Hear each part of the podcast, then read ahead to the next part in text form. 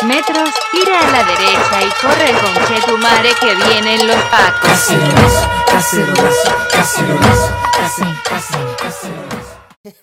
Qué buena forma de partir un capítulo y una canción, weón. Anita está en la casa y qué pasa. sí, sí. Súper ingeniosa, la verdad, y de haber pegado harto en, un momento también bien icónico para la historia reciente de nuestro país, ¿no? Sí, pues a todos nos representó de alguna u otra forma cuando lo escuchamos. sí, bueno, aquí le damos inicio a nuestro tercer capítulo de Recital Podcast. Eh, le queremos dar las gracias antes de iniciar a las más de 200 personas que nos han escuchado. En verdad estamos súper sorprendidos y muy motivados también con este lindo proyectito con el Toño. Estamos felices, hoy grabando desde mucha distancia, pero no podemos no hacerlo porque estamos muy felices con esto. La verdad, nosotros lo hacemos por nosotros porque lo pasamos muy bien, nos encanta la música, nos encanta conversar. Y qué mejor si, si a la gente le gusta. Tal Se cual. viene aparte hoy día un artista de, de talla mundial. Un artista que ha demostrado que no existen fronteras, al igual que este capítulo. Está grabado con hartos kilómetros de separación, pero aquí nos unimos, ¿no? Algo multicultural, también bien Porque la, la, música nos mueve, la música nos une. Oye, la Anita, ¿por qué estamos hablando de la Anita?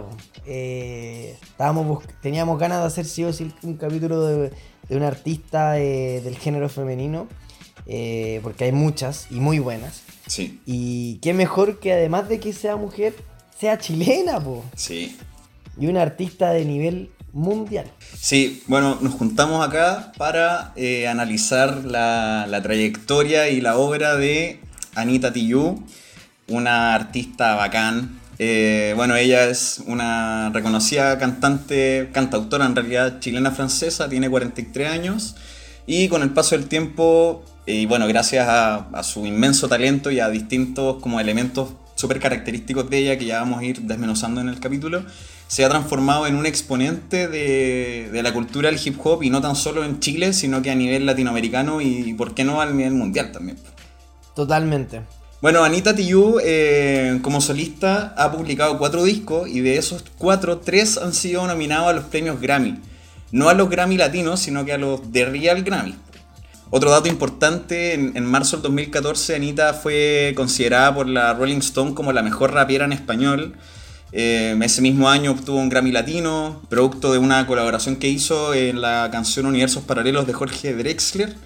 Eh, un año después fue ganadora del premio Pulsar al Artista del Año, también fue vencedora en las categorías de Canción del Año y Álbum del Año, y también ganó un premio Altazor en 2012, bueno, además de ser nominada a muchas otras premiaciones.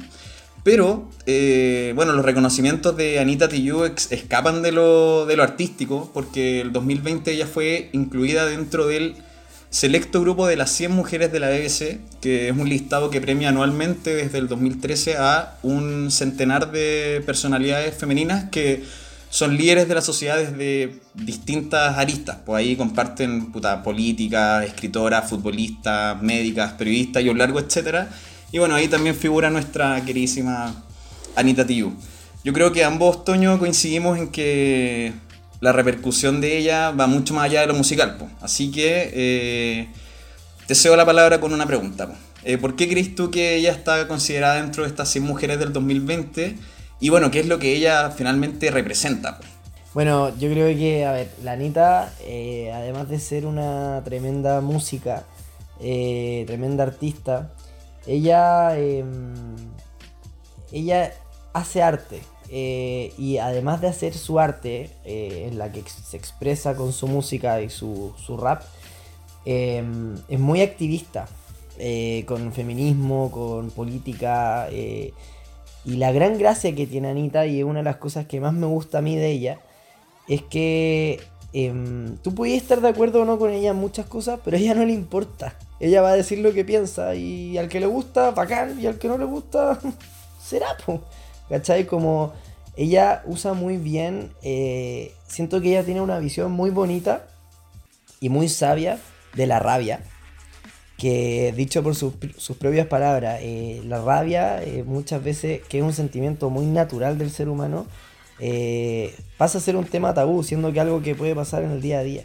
Y ella toma la rabia en sus canciones, incluso a veces desde un punto, de una perspectiva más romántica, más, eh, más humana, de distintas, de distintas visiones, como de repente la podría tener un niño de repente.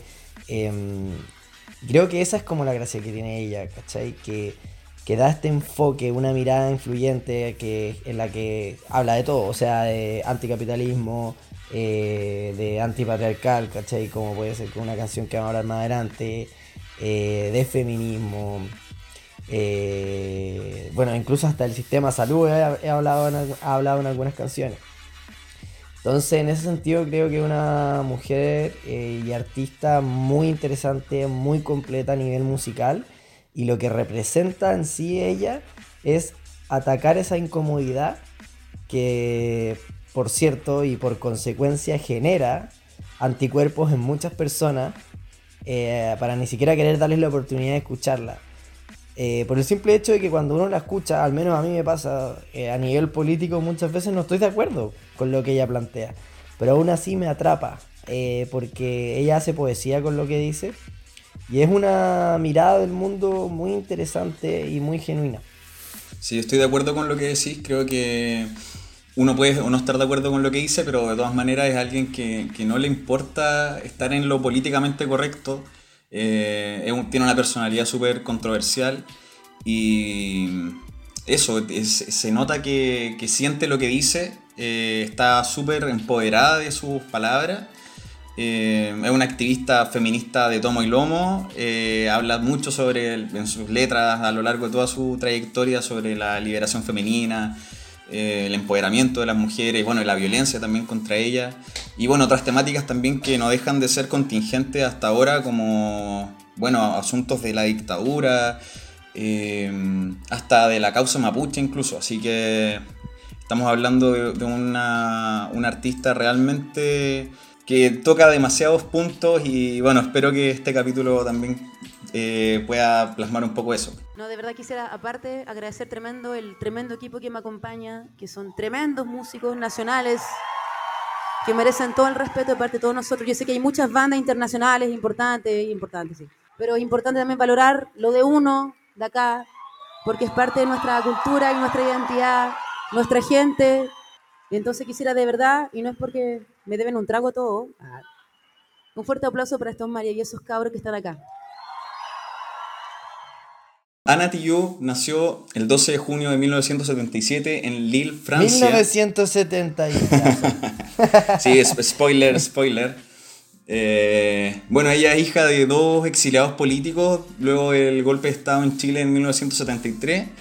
Después se mudó a París y recién a sus seis años pudo viajar por primera vez a Chile. Eh, harto tiempo después, cuando el país ya volvió a la democracia, ella se instaló de forma definitiva en el país en 1993. Ella ya había tenido como algunas aproximaciones a la cultura del hip hop con anterioridad y ya cuando se radica en el país se mete de lleno en lo que era como la escena local del rap.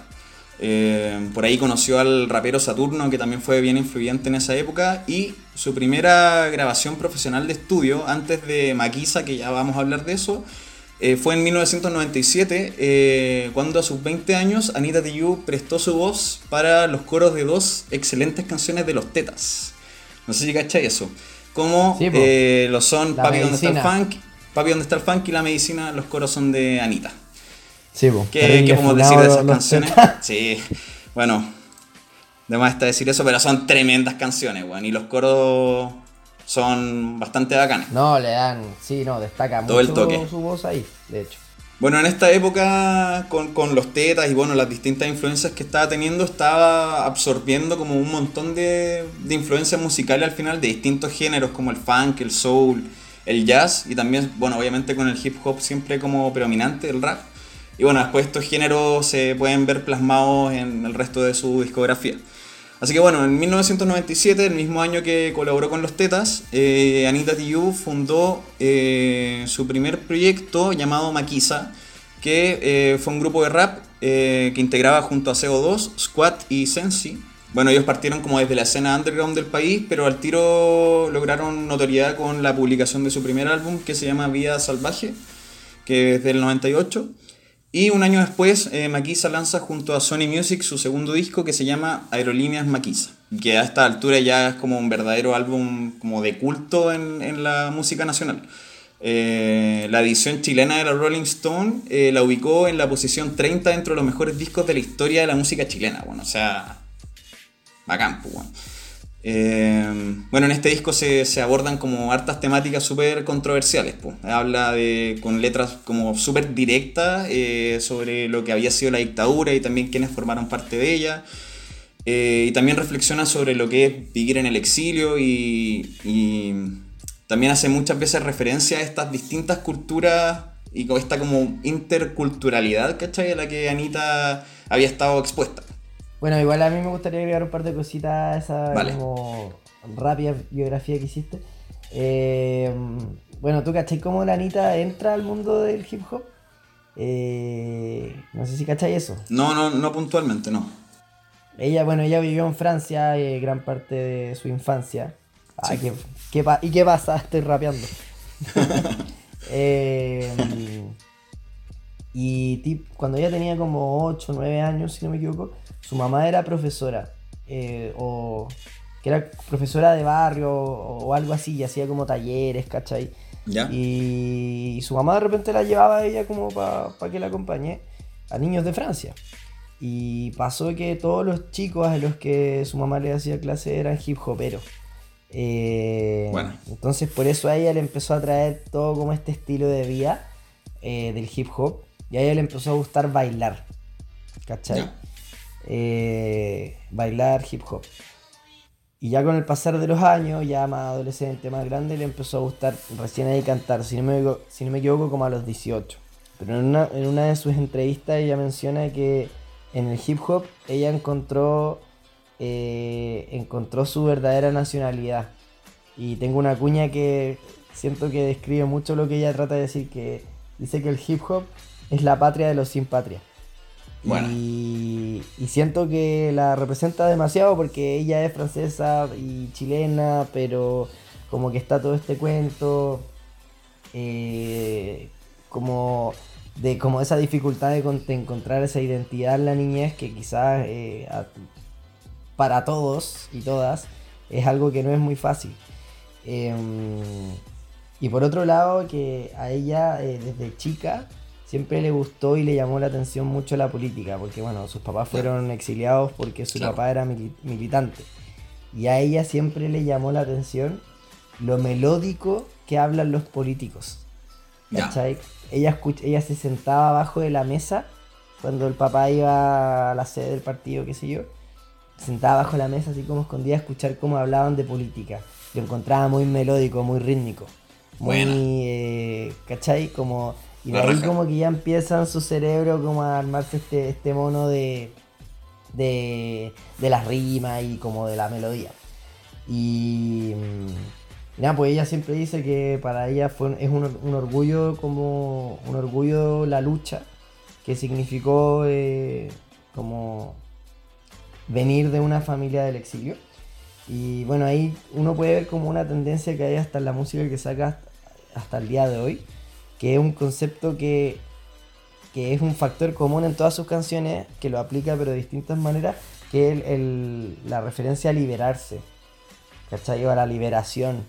Y esa liberación es de, puede ser de distintas tónicas, como por un lado puede ser una liberación política, por otro lado puede ser una liberación sexual también. eh, Feminista, bueno, sobre todo. Totalmente, también. tiempo, sí. Sí, po, sí, po. Em, entonces eso, y como que ahí nace, para entender a Anita hay que entenderla como desde que, desde ahí, como desde ese punto de partida cuando empieza a acompañar a su mamá, ¿cachai? Y bueno, ya cuando entra Maquisa, según sus propias palabras, para ella eso fue como entrar a la universidad, Ah, ¿cachai? ya, claro. Eh, porque aparte, no sé si tú cachai que en Maquisa todos los cabros son exiliados que volvieron a Chile y que nacieron Ah, afuera. No, Sí, tenía pues, idea. son, bueno. todos, son todos Bueno. exiliados y que nacieron afuera. Entonces como que tienen una mirada muy distinta de la dictadura. Sí. Una mirada como más romántica y que va más al choque, ¿cachai? Y si tú te fijáis en Maquisa, ya como entrando a picar ahí, en La Rosa de los Vientos al final son como, como los hitos del exilio. Sí. Y, y ella misma dice que esa es como la versión de Vuelvo y Yapu, pero juvenil. Ah. buena, buena. Me parece una buena según analogía, Sus propias palabras, según sus propias palabras, ¿cachai? Claro. Y es- yo encuentro que es como una mirada igual muy cierta. Eh, porque Maquisa tiene una visión igual cruda, ¿cachai? Pero le da como otra, como otra perspectiva, ¿cachai? Como que se nota que es una generación que viene con heridas de la dictadura, pero es una generación que, que no vivió el golpe en sí, sino que nació en la dictadura. Claro, ¿Cachai? con las Entonces, consecuencias del vez- golpe, po, weón. Claro, es vienen, y ahí viene como toda una como revolución musical, por así decirlo, y que, y que por cierto eso va muy, muy conectado con la esencia del hip hop, ¿cachai? Y del rap. Claro. Bueno, y por eso salen hartas bandas de rap chileno eh, En históricos. los 90. Sí, po. Claro. Eh. Encuentro súper chora esa analogía que hace ella con la canción de Yapu, weón, porque no, no- no me lo había imaginado, pero me hace demasiado sentido. Eh, la gran diferencia ahí, bueno, se explica también por el género en el que se, se desenvuelve, es que es súper contestatario lo que hace Maquisa, ¿cachai? Unas letras súper directas, quizás lo de Yapu es un poco más como metafórico, ¿cachai? O sea, igual es literal, de que romántico vuelvo, también. vuelvo a vivir en mi país, pero, pero no habla como de la dictadura, ¿cachai? Así como weas más, más crudas, Sí, como decís bueno, tú, y ya, ¿cachai? y ya- sí, po, y ya pues mucho más como emocional, eh, más Claro. nostálgico, es como, weón, vuelvo a vivir a mi país por la, la weá fuerte, Sí, po. En cambio, de no, pues Maquisa ya es mucho más crudo. Y también, quizás por, e- es, es porque eh, esta, viene esta nueva generación que, de hecho, ella también lo hizo en una entrevista que vi que, que yo- a mí me explotó la cabeza cuando lo dijo, porque en cierta parte nos representa a nosotros en nuestra generación con, al- con como el post estallido social, que es el lo que ella dice. Mi generación en los 90 trajo eh, sacar a flote todos los temores y traumas de la dictadura que, tenían nuestros papás. Entonces todo su silencio que, que ellos callaron, nosotros no lo vamos a callar y Maquisa es consecuencia de aquello, ¿cachai? Eh, y ahí también tenéis como un poquito conectando hacia atrás el tema de la liberación. Sí, pues bueno, igual en la, la, la cultura del hip hop y el rap en específico también se, se basa mucho en eso, como en, la, en lo que men- mencionaba antes también, como el- el- la rabia, ¿cachai? El sufrimiento. Está como muy ligado a la, a la pobreza incluso y como a, la- a las carencias, no estoy hablando en general, pues obviamente hay, hay rap que es quizás un poco como más Sí, de otras pues, no. clases, ¿cachai? Pero, pero como en su esencia siempre viene como de abajo, ¿cachai? Como del sufrimiento y como haberlo pasado mal y hablar desde eso, desde el sufrimiento, al final, desde las carencias de, de uno. Y Sí, pues, totalmente. Algo, algo también que, que habíais dicho antes, eh, al, al principio, es que ella, y no solamente en Maquisa, sino que pa- para toda su trayectoria, eh, siempre está el elemento del tabú, ¿cachai? Como temas que no se hablan, temas que, que están como silenciados y que ella los, los pone sobre la mesa y de una forma también súper eh, original, po, y, bacán, ¿cachai? O sea, con música a filete, ¿cachai? No es que la mina esté hablando pura weá nomás, ¿cachai? O sea, está dando un mensaje súper potente y con música como bien rupturista para la época. Sí, pues y bueno, eso es, es algo que es muy característico y valorable de ella a mi juicio. Es que independiente de si tú estás de acuerdo o no con ella, ella representa sin duda como ese rol del músico de tratar de decir algo, ¿cachai? A ella no le importa ser un hitmaker, ¿cachai? A ella le importa como dejar un legado con su pensamiento de esa época, ¿cachai? Y no necesariamente tiene que ser algo político, como... Obviamente uno puede dejar algo con una canción romántica, ¿cachai? Eh, pero eso, como en ella no está eso del vender por vender, y tampoco está el eso como de, de lo hago porque te guste, ¿cachai? Como lo hago porque lo pienso y trato de sonar bien y todo. Y si te gusta, mejor todavía, ¿cachai? Sí. Pero siento que en ese, en- como en ese lado, por eso ella también es tan buen representante del, del hip hop y del rap y bueno, y de, como ahí lo vamos a hablar más adelante, pero tiene un mundo de, de géneros en sus canciones. Así que eso, pues con Maquisa eh, tiene como toda esa, esa onda como noventera de hip hop, como más contestataria, ¿cachai? Como esas cosas que tú escucháis y quizás hasta el día de hoy cuando la escucháis es como, oh, ¿cómo dijo eso?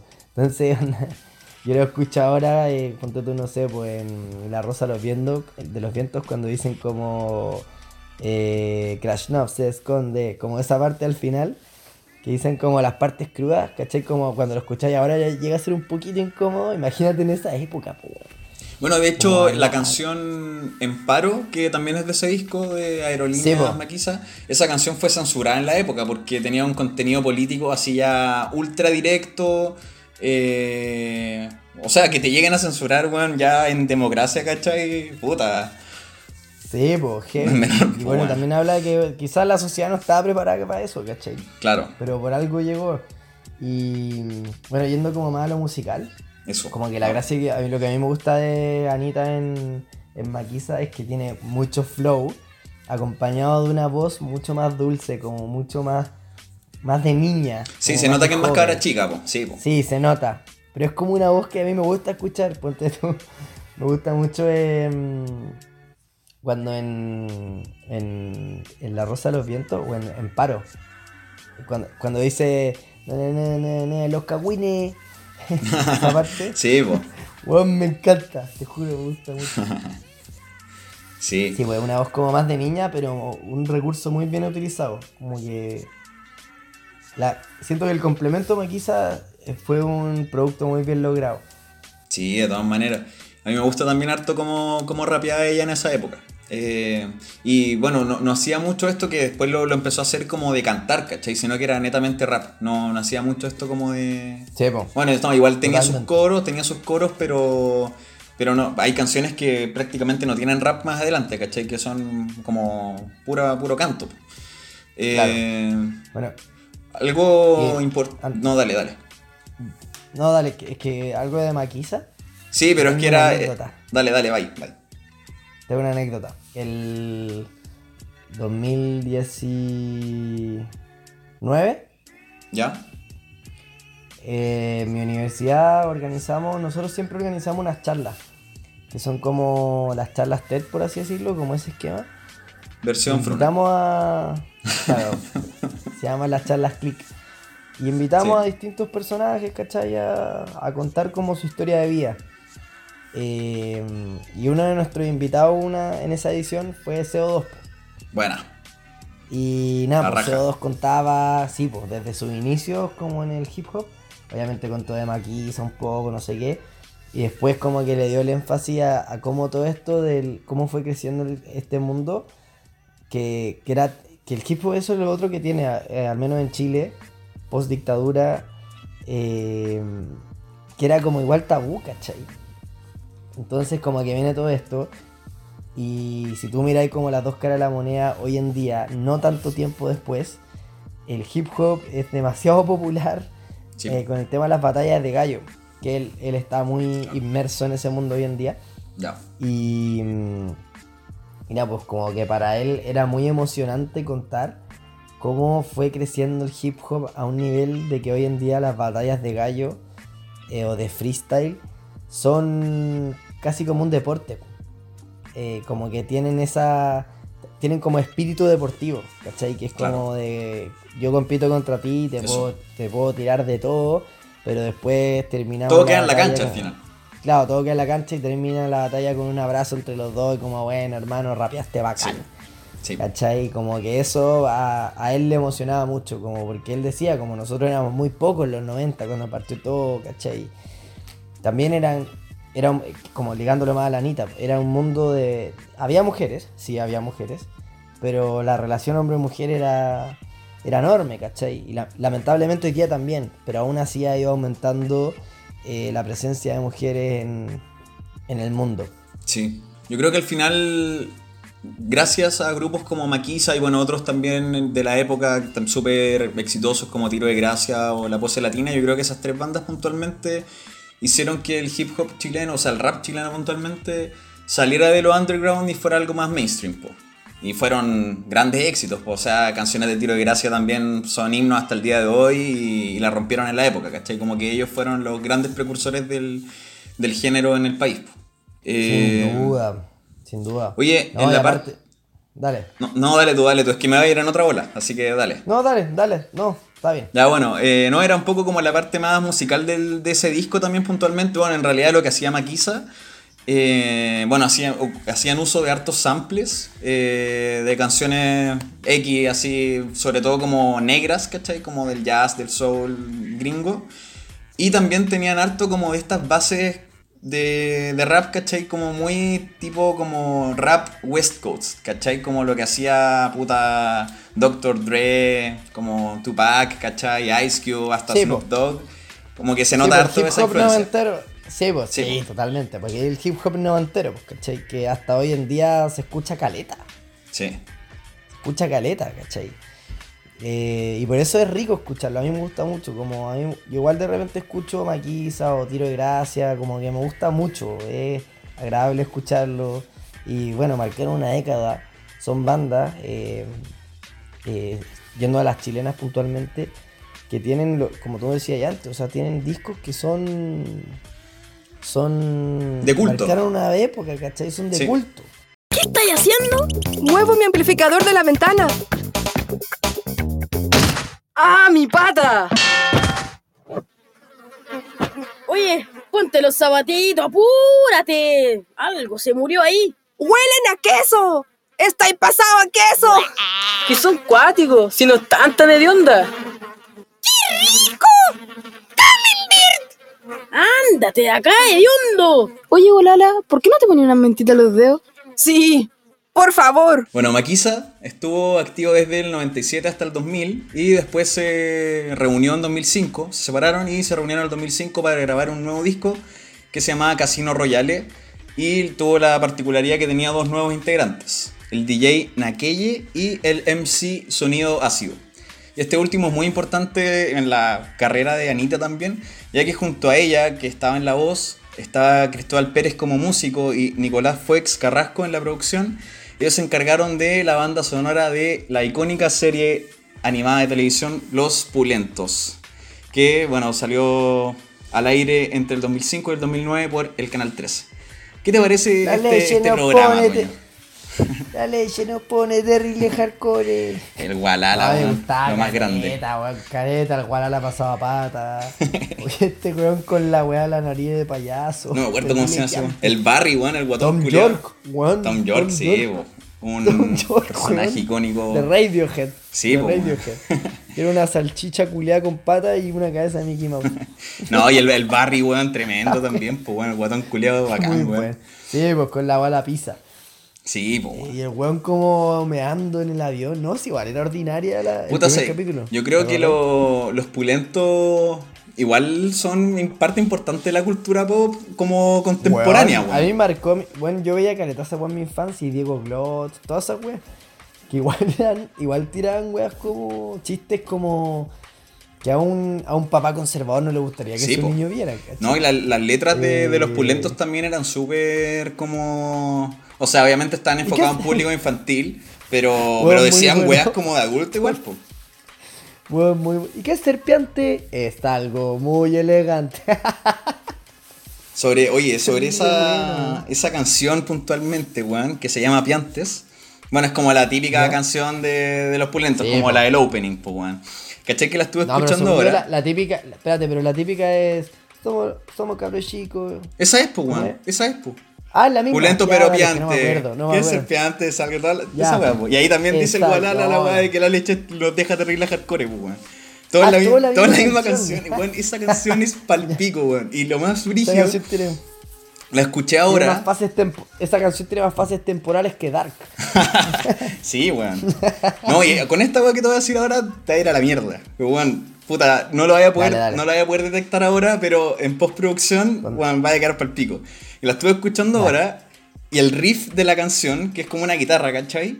Weón, tiene una distorsión culiada, así súper fuerte.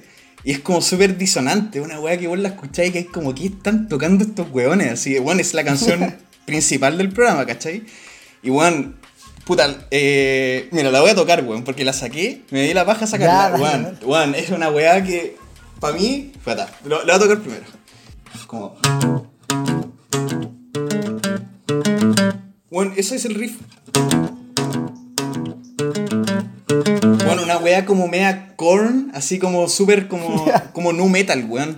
Es nu metal. Po, weón, es Nu metal. metal. Weón, lo vamos a poner, System. vamos a A ponerlo los- en- perdón, a los Slipknot, como Limp. Bizkit, Primus, Korn, weón, Slipknot, todas, todas esas weas. Lo voy a poner ahora en postproducción, weón, es para, para que caché el riff, una wea así, pero que hay loco, que hay loco con la wea. En serio, weón, nu, hablar- nu metal en los pulentos. No, no, lo voy a poner como un extracto.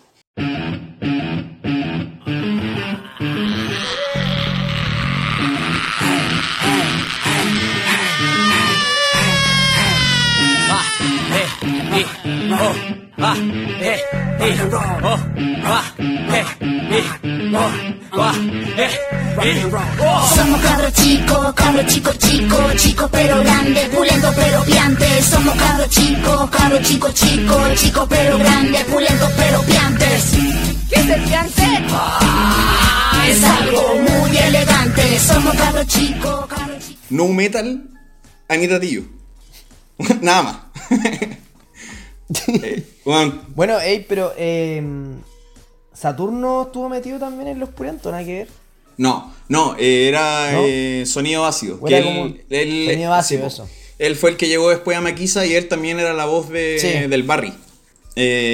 La raja, los pulentos, en verdad. Programa ícono. No, tremendo, tremendo. Y- Está en 13 Now. ¿Cómo? Hay como un Netflix del 13 que se llama 13 Now. Una Ah, no cachas gratis. Ya. Buena, buena. Ahí, ahí Me están los acuerdo capítulos. porque en la, en la- Sí, por la cuarentena un amigo me dijo, hey, bájate esta weá porque están los 80. Y yo quería ver los 80. Ya, buena. Y me salieron los pulentos, voy a vivir el primer capítulo. Que es cuando la, el Barry y la Nea se vienen de Nueva York, creo. O de Estados Sí, pues, Nueva ¿no York, sí. Nueva York a, a Santiago, pues y ahí conocen a los pendejos. Y los otros pendejos están como haciendo graffiti en la casa. Ya. Oh, qué buena. Y Bueno, de hecho, militar. esa weá de la. Esa weá de que la NEA era de Nueva York también es como un poco la. hace una. una. como Sí, pues, una- una analogía una con la Anita, claro. claro. claro. Claro, Porque po. ahí en, Bueno. en, en Estados Unidos ella como que se, se acercó a lo que era el hip hop, pues, weón, y le pasó algo similar a la Anita. Quiero hablar de la Anita, pero esta weá es muy necesaria decirla. ¿Tú caché que los pulentos sacaron una película en el cine, pues? Sí, sí. No, no sé si la vi, no sé la- si en bola la vi. Yo la vi, pues, weón. Yo la fui a ver al cine. la weá no era. ¿Te acordás que los pulentos eran como 3D? Sí, pues. Ya, pues la película no era 3D, eran 2D. Eran, era como en live action. como con personas de. Salía la. Anita. Con la Anita. Claro. Sí, no, bueno. no, pues eran 2D por un tema de presupuesto. Y me acuerdo que salía Bachelet en la película. Ah, en 2D era así un dibujo de la bachelet. Sí, sal- sí, salía Bachelet. La weá. No, era la presidenta de, ese momento, pues. Sí, pues sí, pues la presidenta. Eh, verdad. oye, iba a decir algo antes, weón, que al final con esta weá de, del nu metal, que weón, en verdad, te vayas a dar cuenta de esa weá. ¿Ya? Eh, al final el Gualala tenía razón, pues weón, la leche efectivamente los dejaba terrible hardcore, pues weón. Terrible hardcore, pues. Sí, pues weón. Eh, Estaba, oye, y estaban de la leche del Gualala. Puta, quizás qué weá tenía esa leche, weón. Oye, eh, y el papá del una- Gualala era Melico, weón. no ganó cachaza, weón. Bueno, y el Walala aparte del guitarrista, pues bueno, entonces el buen hizo el riff de la canción, ¿cachai? Así terrible Sí, hardcore, con po, su, con su pelo de plata. Sí, pues. Un grande Walala, weón. Oye, hay una, Ya, una una comparación que se hace de, de los pulentos con gorilas, weón. Yo creo que igual ahí hay como ¿Ya? hartos puntos en común, pues. En el sentido que son, al final es como una banda virtual, pues, weón, ¿cachai? Como... Sí, totalmente. Y hacían conciertos los buenos. Sí, po. de hecho, eh, bueno, bueno, al final, de, entre medio del, del proyecto de los pulentos, la Anita se fue así como medio mal de la weá. Y la reemplazaron por, Ah, no por otra, otra galla que se llama eh, Vitami. Que ella se hizo como cargo de la voz de la NEA en, en las canciones de los pulentos después de la salida de la Anita. Y esta mina, la Vitami, estuvo presente en las dos ediciones de, de Lollapalooza en las que los pulentos han estado, pues, weón, que fueron la del 2011 y la Ah, del 2019. No sé si los viste en la última, la del 2019. Que- Fue Kidzapalooza, en verdad. Pero tenía. Sí, te- tuve la intención de ir, pero no lo hice, me acuerdo. No. Me tuve un cruce, no me acuerdo con quién. Pero, Sí, no, está bien, pues, weón. Se entiende. ¿Cómo se No, te vas a jugar por esa No, pero weón. weón. cuando No, pero lo queríais ver, sí, po. fui- Sí, pues lo quería ver. Es que cuando fuimos el 2018, fuimos a 31 minutos y la weá estaba repleta, weón. Ah, Esa yo no fui, yo no fui a en esa. Sí. Fuimos juntos, weón. No, yo no fui a. O sea, a ese Lola sí, pero no fui a 30 minutos, weón, no los vi. Ah, no, fuimos juntos a No, 31 no, minutos. no, no, no los vi yo, weón. No sé qué weá habré yo estado sí, la weá estaba repleta, de más, weón, de más. Fue, pero así, no lo dieron. Lo pudo haber sido en un escenario principal y la weá se llenaba. Terrible bueno el show, weón. Ya, pero filo, eso es para otro Oye, sí, no, no, no, y yo creo que ya nos separamos definitivamente de lo Sí. que es la Anita, así Ya. que. Anita, Anita, Eso. Anita, Anita está en la casa. Anita está en la casa.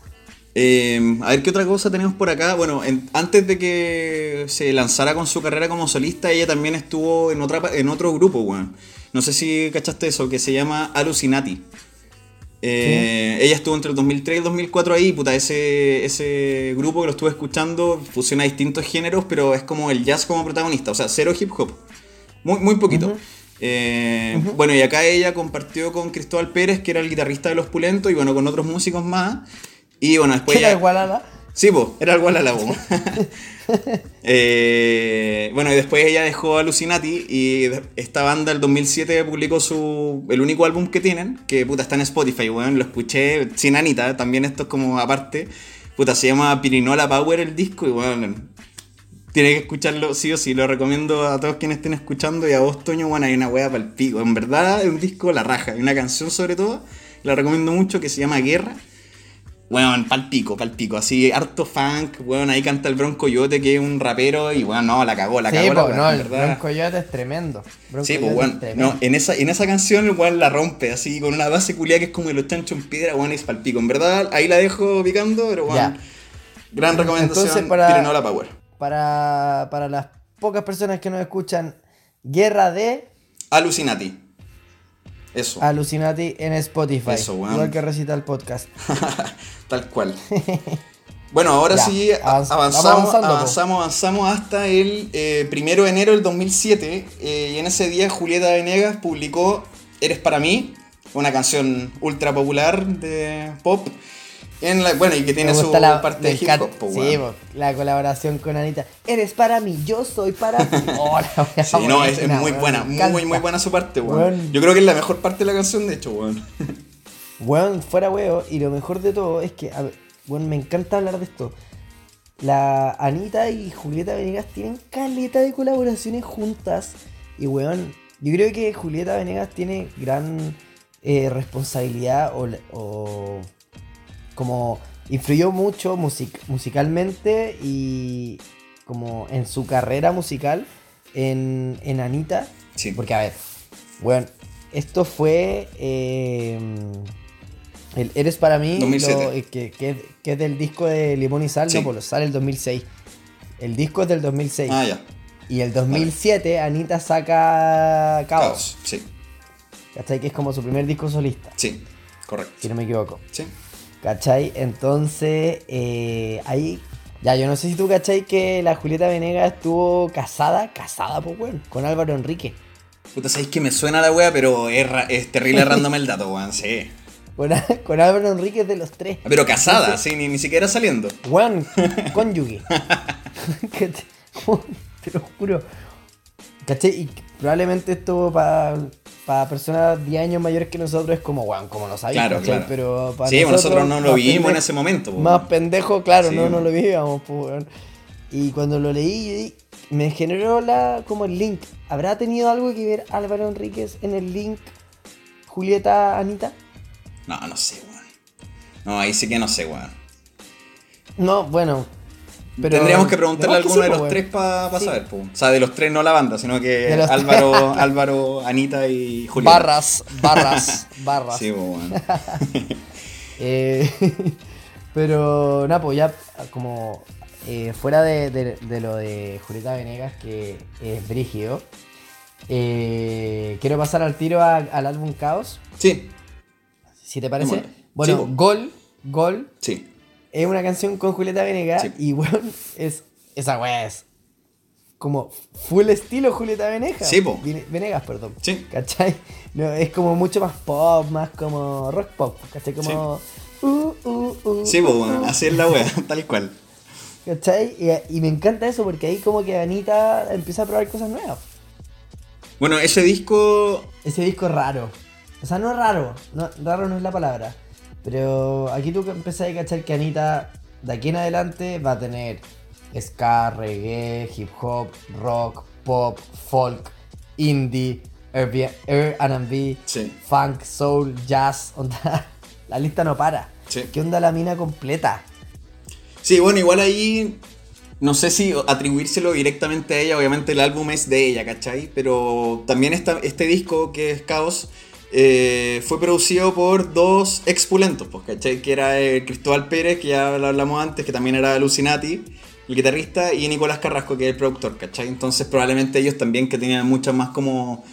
eh, como vínculos con el jazz y el soul, quizás metieron harta mano en la, en la producción, ¿cachai? Eh, o sea, de hecho eran los productores, pues sí o sí influyeron en las bases y todo. pues, bueno. Eh, bueno, ese álbum... dale. Dale, dale. No, eso, este disco al final no tiene tanto rap. Eh, ella más que rapear en este disco como que canta mucho más. Eh, siento que canta más de lo que rapea. pues. Eh, Y se empieza a... sent- Aquí tenemos un, un detalle que se nos había pasado. Empezamos a tener una voz más madura. O sea, son Sí. 10 años después de Maquisa. claro. De como la, del álbum símbolo de Maquisa me refiero. Sí, Como la parte de los, los cagüines. eh, ahora pasa a ser una voz ya de mujer, no de niña, claro. De adulta. estoy ¿cachai? Como, y una voz que maduró muy bien, por cierto. Sí. Eh, que ya no, que ya deja, como que siento que en este disco que no es tan reconocido y a mí, a mí en lo particular, yo creo que es el disco que menos me gusta de ella, eh, pero sí me deja esa sensación como que Anita como que se atreve a mostrar algo distinto, Anita canta, ya no rapea, canta, ¿cachai? Y, y empieza a probar cosas nuevas. Sí. Em, bueno, a ver sobre este disco.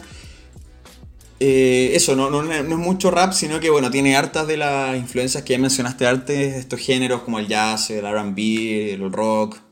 Hay harto funk, también hartos matices, incluso como música media electrónica, como bailable en algunos pasajes del disco. Em, ¿Y sabéis a, a qué? mí la canción que más me gusta de este disco es A veces, que es con Ordatog, que esa es full hip hop y rap, como con Claro. un sample abajo.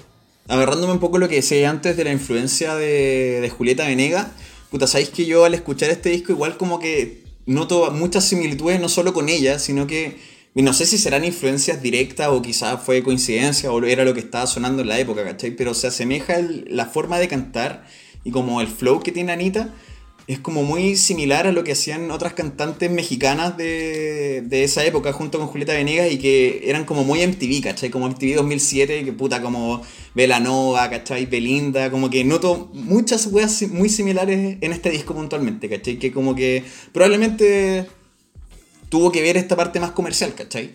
Como de querer sonar un poco como ellas quizás. No sé si intencionalmente, como Puta, el sí. hecho de querer ser comercial. Como... eh, de ella no me lo espero. Claro. Particularmente.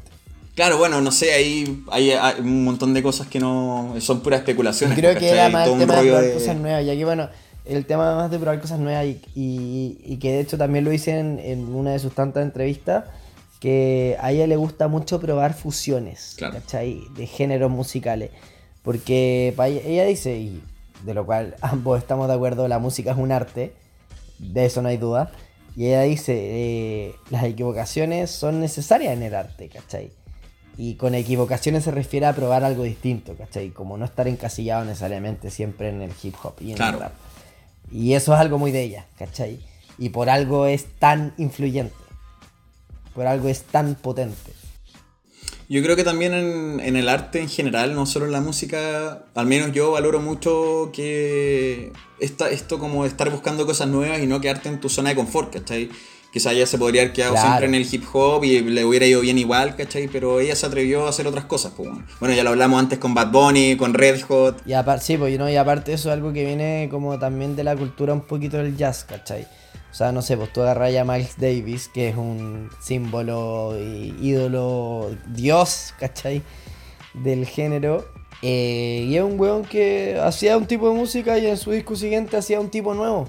Como que era una persona que no decía como, ya, esto me generó éxito, esto lo mantengo. No, no está ni ahí. Está ni ahí. ¿Cachai? Como un día como un jazz más tranqui, al día siguiente hago un jazz más, más rápido, por decirlo en simple, ¿cachai? Eh, y, y- y eso es algo también que, que agarra a ella de ese mundillo. Avancemos con el, con el otro disco. Me parece, me parece una buena idea. Eh, año 2009, Anita libera un disco que al final termina marcando un antes y un después en su carrera, eh, que se llama 1977. Eh, año de su nacimiento y año de la serpiente de fuego, De la serpiente. según la astrología china. Sí.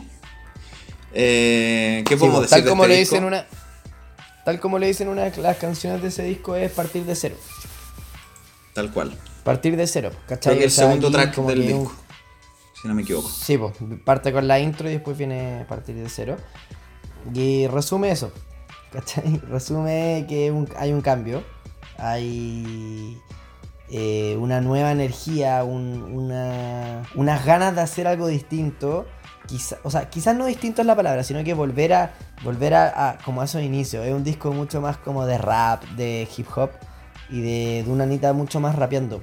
Y yo creo que lo más destacable de este disco, pero sin lugar a dudas, es 1977, la canción. Sí.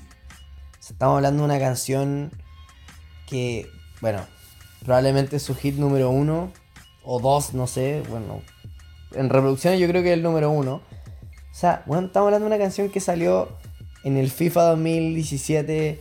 No, no, do- Breaking 2011, Bad. 2011. FIFA 2011. ¿FIFA 2011? Sí, en, en Spotify es Ah. la canción más reproducida de Anita, Eso. 1977, por Bueno, lejos. Filo ya, pero salió en el FIFA 2011, en Breaking Bad, en Prófugos, creo que también salió en la serie HBO. Eh, Tom York recomendó la canción como... ¿De eh, los como pulentos? A sus fans, como, hey, la salchicha culiada. no, Tom York, el cantante de Radiohead. Ah, ya. Como ella. sí, hay, hay que especificar, pues, bueno, hay que especificar. Sí, pues verdad. verdad, verdad. Eh, denle una vuelta a esta canción, ¿cachai? Como... Sí. Si es que lo más curioso de esta canción es que a ella no le gusta mucho. En Ah, el ya. sentido de que ella di. O sea, obviamente le gusta porque, bueno, es una canción a la, a la cual le tiene cariño, ¿cachai? Bueno, y, Ella y, misma, puta, pues. se posicionó gracias a esta canción, probablemente es lo que es ahora también, pues, weón. Sí, pues en gran parte sí. Eh, pero ella misma menciona que, que el producto que pretendía generar como con esta, o la consecuencia mejor dicho, no la logró como ella pretendía. ¿Cachai? Ella, para ella su objetivo era contar una anécdota y no lo logra. ¿Cachai? Porque si tú analizáis la letra, como que ella trata de contar algo, pero como que no te queda claro qué te está contando. Claro. Que, Sí. a ver, en, sí, o sea, tú lo, obviamente a nivel macro uno puede percibir que es como la historia de su. Sí, pues es súper biográfica, pues. Y, y no solo Claro, esta canción, sino que el disco en general. Sí, po. Pero la verdad es que como el producto final a ella no la dejó muy satisfecha en temas líricos. Ya, Pero termina siendo un hit mundial. Claro, pues, weón. Mundial, pues, weón. Mundial. Sí, pues, o sea, que te esté recomendando Tom York, weón. De Radiohead, de Radiohead. eh, no es menor, pues, weón. Así que, no, tremendo tema, weón. No, y fuera de eso, o sea, yo creo que aquí como que lo, lo- o sea, obviamente es un tremendo mérito que te, re- que te recomiende el vocalista de Radiohead, pero aquí el mérito es de ella, po, ¿cachai? O sea, la Obvio, canción sí. es, Muy buena, es, pero Sí. Es una bomba, o sea, quizás como la historia lineal es poco clara, sí, pero se entiende perfecto el mensaje que al final es como una niña o un adolescente que nació en épocas de dictadura y que como que le genera como esta confusión, con un coro demasiado pegote. Para el género cumple con los requisitos de un hit, sin querer serlo. Sí. No, y la. Nada, yo creo que es como, que, que también demuestra como una como la mejor versión de Anita.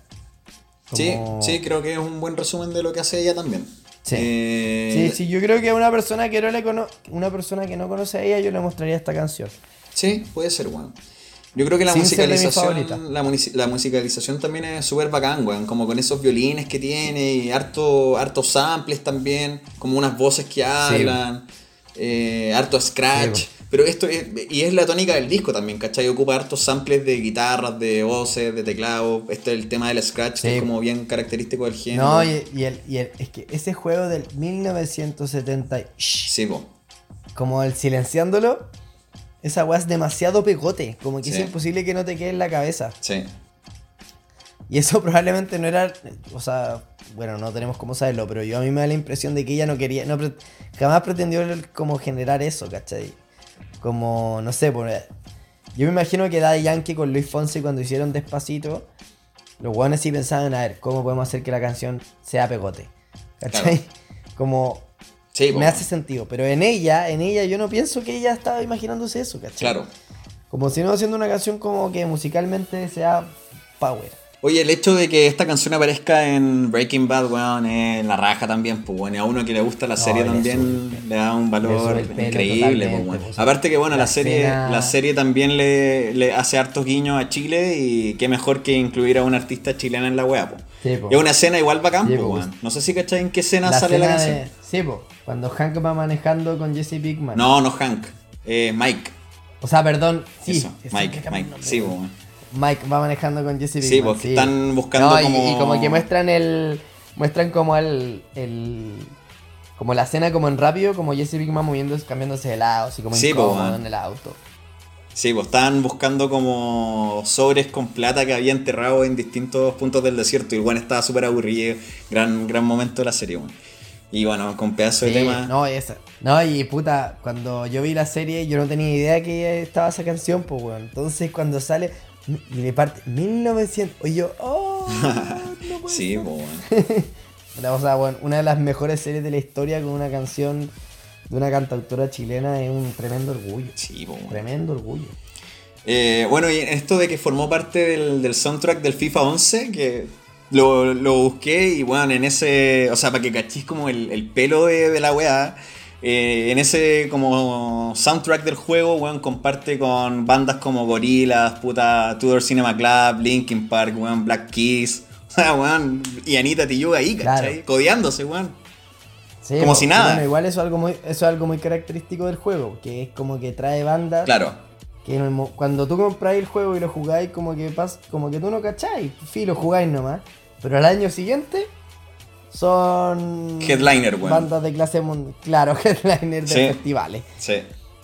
Pasó con Imagine Dragons también, porque un, me acuerdo un año estuvo eh, On top of the world, sí. Sí. Estuvo, sí, estuvo en el PES y en el FIFA. Y después el año siguiente, Imagine Dragons top, ¿cachai? Y hoy en día, ¿quién no conoce Imagine Dragons, cachai? Claro, weón. En ese sentido tienen muy buen ojo los cabros que se encargan de los soundtracks en, en esos Sí, juegos.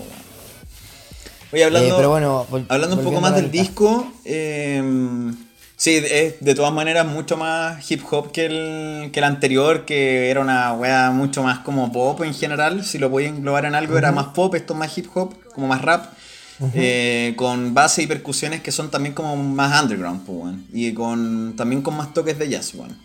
Eh, Sí, sí, sí, sí. Creo que algo importante a destacar de este disco es una canción que se llama Ulala, no sé si la escuchaste, que es completa en francés, weón. Y eso lo encuentro la zorra, weón. Sí. O sea, la mina Eh, llega y medio de un disco en español te rapea la raja en francés, weón, la raja.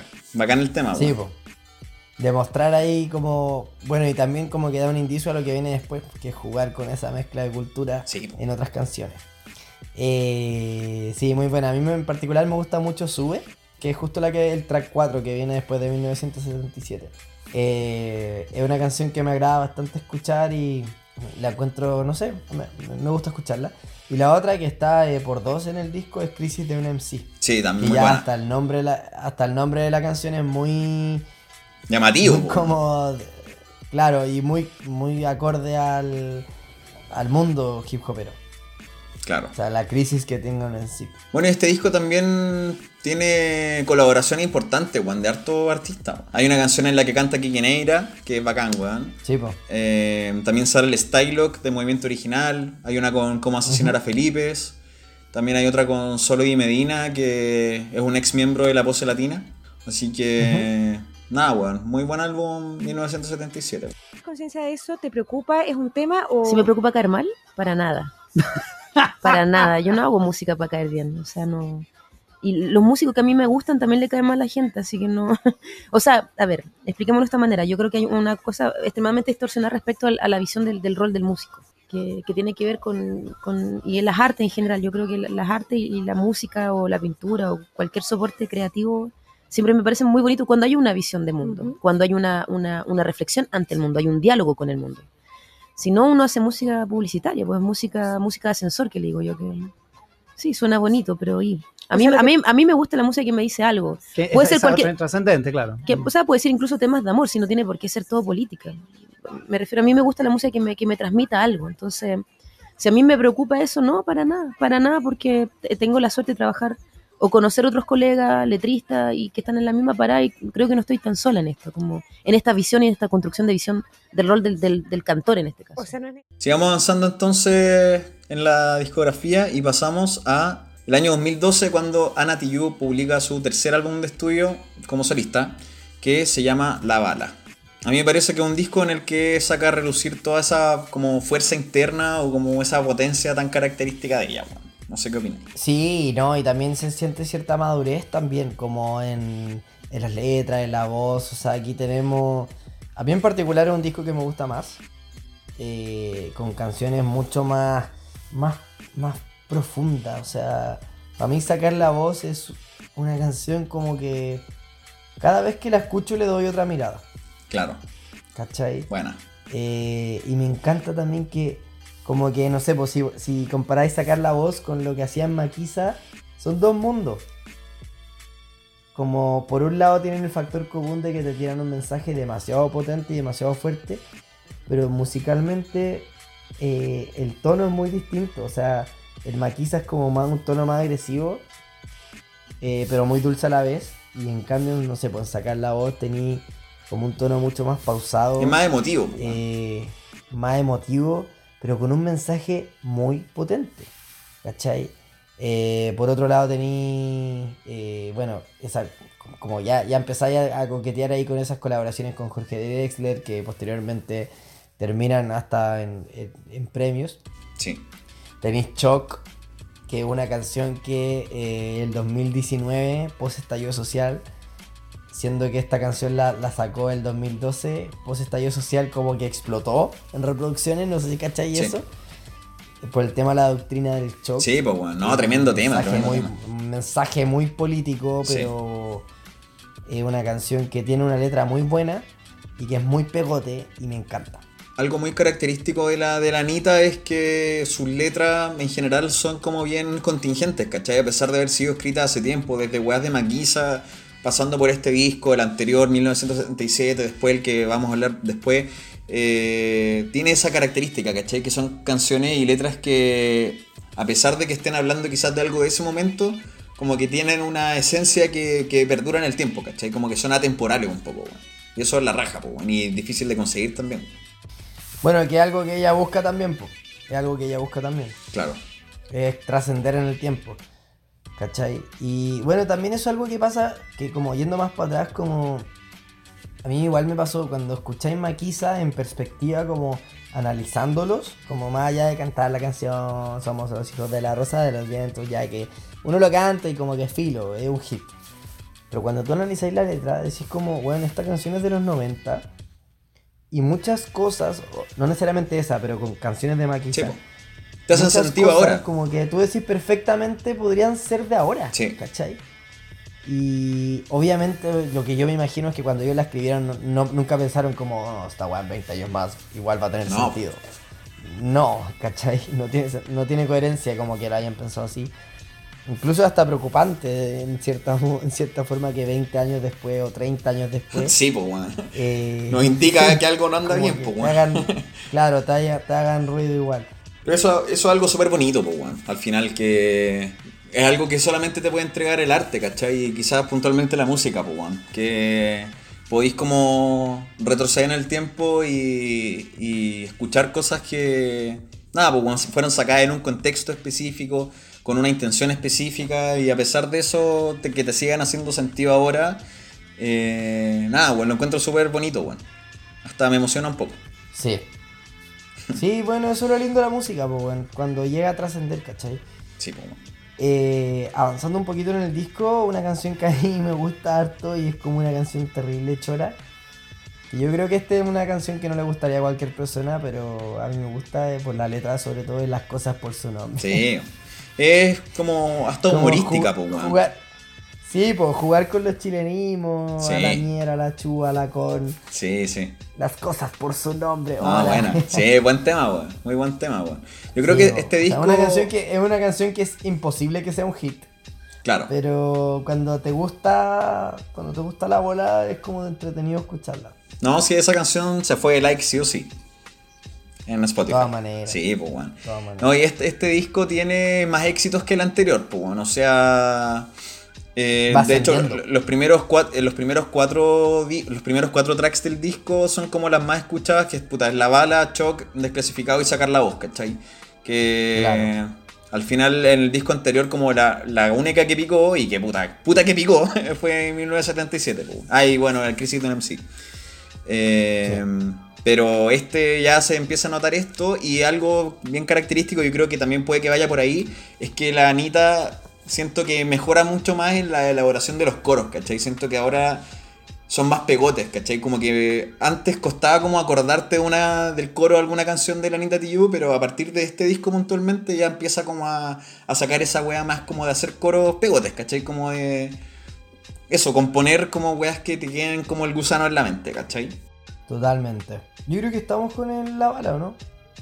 Sí, eh, ah, una última cosa que bueno, este disco nuevamente, al igual que como lo venía haciendo antes, también como que se va paseando en distintas emociones, ¿cachai? Algunas canciones que son como más sensibles y que la, rodean como con unos vientos, ¿cachai? Unos violines, eh, una- no sé, unos bronces, ¿cachai? Eh, y hay otras que ya son como más contestatarias y que tienen bases como más potentes, ¿cachai? Como más underground, pues, bueno. Y también es choro esa como fusión que, va haciendo, bueno. Así que eso con la bala. Vengo es un manifiesto identitario, es lo que decía antes, eh, y también tiene que ver con, eh, desde mi más profunda ignorancia, también siempre veía el ecologismo como un tema bastante lejano, y me tocó eh, tomar asumirlo como un tema que no, que no es un tema, un tema que nos afecta a todos y un tema bien político también, como querer la tierra es quererse a uno, querer la familia, y los humanos somos una lacra, una plaga realmente así. Entonces es un tema sobre el cariño a este planeta también. Seguimos avanzando en la carrera de Anita de You y llegamos a su disco más reciente, que es de marzo del 2014, que se llama Vengo. ¿Qué podemos decir de este gran álbum, Antonio? Su mejor y más largo disco. ¿Más largo? Sí, tiene hartos tracks. 17, 17. tracks. Sí. Sí. Bueno, ¿cachai que este es un disco que ella hace para su hijo? Eh, o sea, en... No total, pero en, muchas canciones ella, ella cuenta que es un disco que hace para contarle a sus hijos eh, cómo es el mundo o de conversaciones que ella tiene con sus hijos. Ya. ¿Cachai? Eh, y eso es muy interesante. Em, No tenía idea, weón. Sí, po, eh, y ahí lo podemos ir viendo con distintas canciones. O sea, por ejemplo, con Emilia, ella, bueno, el nombre de su hija, es una canción hacia ella. Claro. ¿Cachai? O todos los sólidos se desvanecen en el aire. Ya. ¿Cachai? Esa canción que Sí. es una canción muy anticapitalista. eh, es más, esa frase, todos los sólidos- se desvanecen en el aire, es una frase del manifiesto comunista de Marx. Y es una frase como icónica. Ya. Que es una, es una canción an- totalmente anticapitalista Sí. y es un video el video también es muy fuerte con respecto a eso. Y es como ella le explica a su hijo. Bueno. Ella se basa en esa canción como una conversación que tiene con su hijo. Ya. O no sé, por ejemplo, la canción No Más, que es contra la inmobiliaria, eh, que es una canción muy buena. Bueno, esa canción nace porque ella, eh, en el- ella vive en un edificio y vive en el primer piso. Ya, estamos de vuelta, hubo un imprevisto, se me dio vuelta el vaso. Sí, sí. Ahí quedó, quedó el blooper registrado por lo menos. Son cosas que pasan. Sí. Eh, Son las cosas del podcast. Bueno. Qué juego. Están ahí, allá.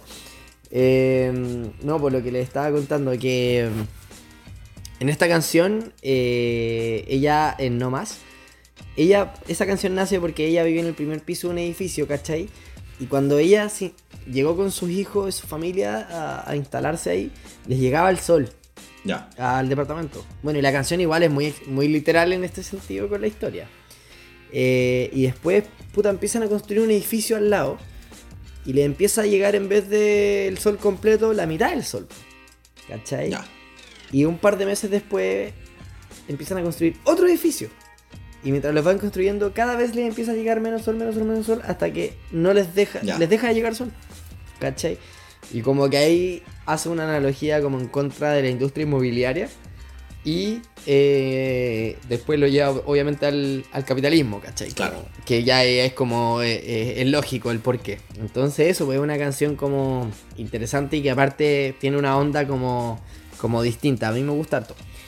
Y, y bueno, eso es lo que también me gusta harto de ese disco, que, que se pasea, se pasea por, por distintas temáticas en la, en la lírica y también por distintas temáticas en la música, ¿cachai? O sea, tenemos una canción con Ordatog, tenemos una canción con Juanito Ayala, tenemos una canción con Chadia Mansur, que es una eh, rapera palestina terrible famosa en Palestina y que hace un freestyle Sí, en, en árabe, ¿cachai? Eh, y eso me gusta mucho, como Anita de verdad no le importa, como... A mí, a mí personalmente me encanta escuchar en una canción de ella, de una chilena, después como un freestyle en árabe, pero probablemente no es algo trendy, ¿cachai? No es algo que va a estar en el, en el ranking de la 40 principales, ¿cachai? O sea, de hecho es algo que como por, por manual va como un poco en contra de lo comercial, pues, weón. Como poner algo tan extremadamente distinto y aleatorio, weón, así... Como, ¿qué está haciendo esta mina, cachai? Pero... Claro, pero hasta, ci- hasta cierto punto, hasta cierto punto, po. porque igual es su disco más escuchado. No, claro, pues, weón. No, sí, obviamente, Es, y es su disco más popular y es un disco muy power. po. O sea, no sé, tení, aquí tení gran parte de los hits de Anati. Sí. O sea, tenían Tripatriarca, que es un himno. O sea, yo encuentro una canción maravillosa en contenido y en música. Sí. Como, o sea, la letra de esa No, la letra la cagó. es espectacular, ¿cachai? De verdad, y como sacáis, sacáis el lado como poético de la Ana. Y nada, pues esta canción, no sé si tú cachai, pues Antipatriarca, ya que nos estamos dando como la vuelta grande. Antipatriarca llega como un manifiesto de. de. No, ni siquiera, yendo más para atrás. Ella hasta antes de esta canción decía como obviamente era feminista por razones obvias, pero se, se consideraba ignorante en el tema del feminismo. Dicho por ella, ¿cachai? En entrevista. Y dice que, puta, esta canción nace principalmente por un manifiesto de compas argentinas, de amigas, y además de, de lo normalizado que llega a estar lo patriarca, ¿cachai? Como la cultura patriarcal. Y nada, pues como que eso es lo choro de, la canción y del disco, pues, que, va, jugando también como, por un lado, como en contra de lo patriarcal, por otro lado, en contarle cómo es el mundo a su hijo, por otro lado, como la autodescolonización, ¿cachai? Y principalmente el que no le preocupa caer mal. Sí, pues, weón, es un álbum que es súper contestatario, pues, weón. Va de la mano con eso que decís tú y las letras que, como ya lo veníamos diciendo, sobre todo yo creo que en este disco se marca más que en el resto, que son letras súper contingentes que te hacen sentido ahora, súper políticas también. Y eh, en la parte musical, puta, o sea, el, el lado como multicultural que es tan propio de Anita Tijoux aquí ya está explotado al 100%. O sea, hasta ahora, que quizás que venga para después este... Piensa que un disco que salió hace 7 años ya, weón, quizás, no sé si estará planeando sacar algo pronto, pero quizás con que nos sorprenda, pero hasta ahora... que sí. pues, weón, pero hasta ahora sí. la fusión cultural de este disco es la raja, o sea, mucha influencia latinoamericana sobre todo, que no sabía... Andinas, Sí, pues andinas. eso, súper andino, bien folclórico también. Bueno, la parte andina, eh, me gusta harto, ponte tú la, eh, la canción Creo en ti con Juanito Ayala. El outro de esa wea es como una diablada, ¿cachai? Como una wea así... Sí, pues. Eso es como una diablada, así como de la tirana, sí, pues, Sí, po. Súper andina la wea. Sí, me a, mí, a mí particularmente me encanta, ¿cachai? El otro día justo pasó coincidencia que estaba escuchando esa canción en el parlante y le mando el audio a una amiga y me dice... ¿Qué weá estáis ¿Qué onda estáis- escuchando, weón? Me dice, ¿estás escuchando folclore? Weón, ¿Está ahí en Iquique, Y weón? efectivamente, pues. y nada, pues eso como andino musical, en, es- en ese sentido el álbum es muy rico. O sea, tiene, bueno, tiene Kena, pues, weón. ¿cachai? Claro. Tiene quena, tiene charango, tiene cuatro, tiene quenacho. No, y no, no solo los instrumentos, weón, también los ritmos, ¿cachai? Como, puta, los bombos, las guitarras son bien de esa, de esa onda, pues, weón. Y en ese sentido es porque la Anita también dice, como eh, de sus propias palabras, eh, el tema del folclore está en nuestra, En nuestra sangre, nuestro po. espíritu, en, en nuestra sangre, nos guste o no. Como quizás tú en el día a día no escucháis folclore, pero igual, si te ponen un folclore, igual lo cacháis. Y es porque es algo nuestro. Claro. Es algo totalmente nuestro. Y por eso a ella le gusta también hacer esa fusión, ¿cachai? Como entre el hip hop, el folclore, el jazz, ¿cachai? Y en ese sentido, yo aquí encuentro que se logra un álbum, un álbum muy completo. Y con letras también muy fuertes. Sí. O muy potentes, mejor dicho. Yo creo que... O sea... No, dale, dale, dale. No, termina la idea, termina No, la vale. No, eso No, es todo. en, la, es todo. en la parte musical, yo creo que algo súper destacable es que, o sea, el- la, la intención de ella de querer incorporar todos estos elementos tan como autóctonos, ¿cachai? Eh, ya es bacán, ¿cachai? O sea, el solo hecho de que ella quiera incorporar eh, nuevos géneros y bueno, esta búsqueda como musical, yo siempre la, la aplaudo, ¿cachai? Eso ya para mí es la raja. Y que más encima le resulte tan bien como en este disco, ¿cachai? Toda esta fusión latina creo que queda bien, ¿cachai? Que ella podría decir, ya, voy a meterle, weón, Ken a la wea, ¿cachai? Pero ya que suene bien o mal es otra cosa, pues, weón. Pero lo hace la raja, ¿cachai? Entonces, al final, Claro. creo que eso le da un Bueno, valor es que ahí, ta- ahí muy también, grande al disco. Sí, pues ahí también te- es que también ahí tiene un valor importante la banda que la acompaña. Obvio, y la producción y todo, pues, weón, sí. pues. Sí, y bueno, los productores y, y la banda que la acompaña son gente de jazz, ¿cachai? Son gente de clubes de jazz, eh, chileno, por cierto. Eh, cabros muy, muy ricos musicalmente hablando, Que lamentablemente ahora no tengo sus nombres eh, a mano, pero, pero que es evidente, o sea, sí. Eso es lo otro como entretenido y, tan rico de la Anita, que en vivo es, es como otra, es, no es como, pero es, es distinto, ¿cachai? Es, no, no sé cómo explicarlo con palabras, pero en vivo ella es como eh, mucho, como mucho arreglo, mucho bronce, mucho instrumento de viento. Y las letras son las mismas, pero. Y los mismos acordes y progresiones. Pero le cambia como. Es como escuchar ot- toda, cada Otra versión es de la como canción, escucharla claro. de- en, claro, en otro formato. Y es como, weón, demasiado bacán. ¿Cachai? Eh, como incluso hasta más reggae, más rockero, no sé. O al menos, no sé, pues en la, en la performance de Lola Palusa cuando fue. Eh, Ponte tu Shock. La cantó con Tata Barahona. Ya, buena, weón. Weón, y en, y en una parte el Tata Barahona empieza a improvisar. Pero esta weá, esto no, no lo viste en vivo tú. No, no, no, no, no, no, no, no. Pero lo he visto en YouTube varias veces porque Bueno, me gusta. No tenía idea, weón. Sí, pues, weón. Ahí el Y- Tata, tata Barahona en Lola Malusa, cáchate, weón. Sí, pues, weón, pero en, en shock y empieza como a freestylear y como- Bueno. como con el estilo del Tata, Sí, que es po, cero onda Es como trovador, po. Es como divertido. O sea, igual hay, Sí, una, hay, un- pero- hay algo en común ahí, pero. No, la raja, weón. Y los jazzistas, así los músicos como medios como pasándolo bacán y cagados de la risa. uf, como que se genera algo muy, muy, muy único. Buena, weón. ¿Cachai?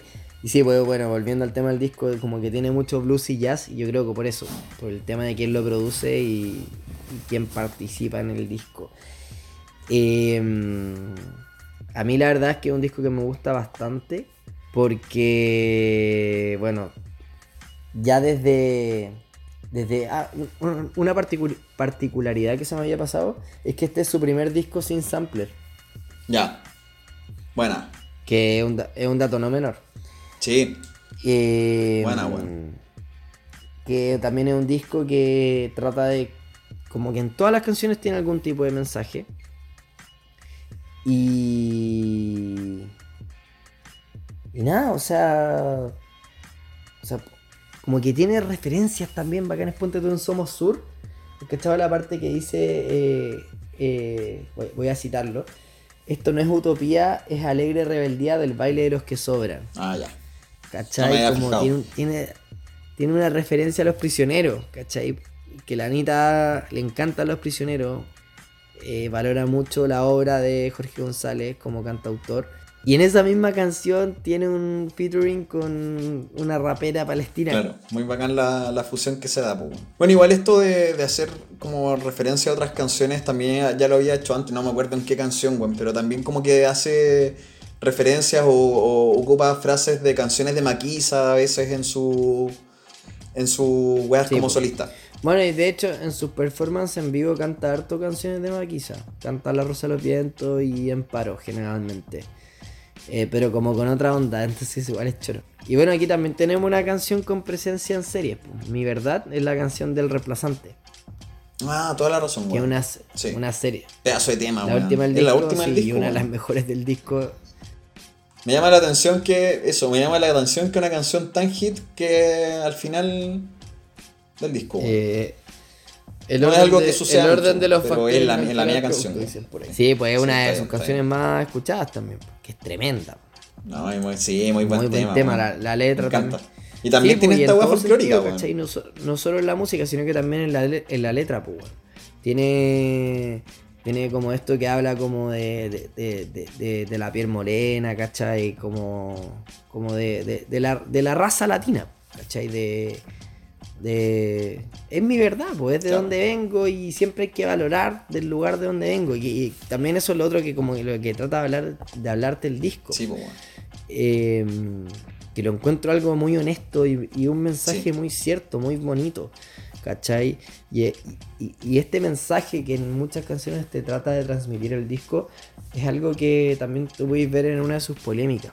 Que es, que es en un Lollapalooza que lamentablemente unas personas le gritaron, le gritaban cara de nana tratando de ofenderla. Y mi, mi opinión personal con respecto a eso es que el problema, el problema de fondo es que hay gente en nuestro país que piensa que decirle cara de nana a otra persona es una ofensa, ¿cachai? Siendo que no tiene por qué serlo. O sea, y aquí es donde Anita dice como, todos tenemos cara trabajadores, ¿cachai? Y, y- y eso es lo, como, por un lado lamentable y por otro lado hasta cómico, como dice ella.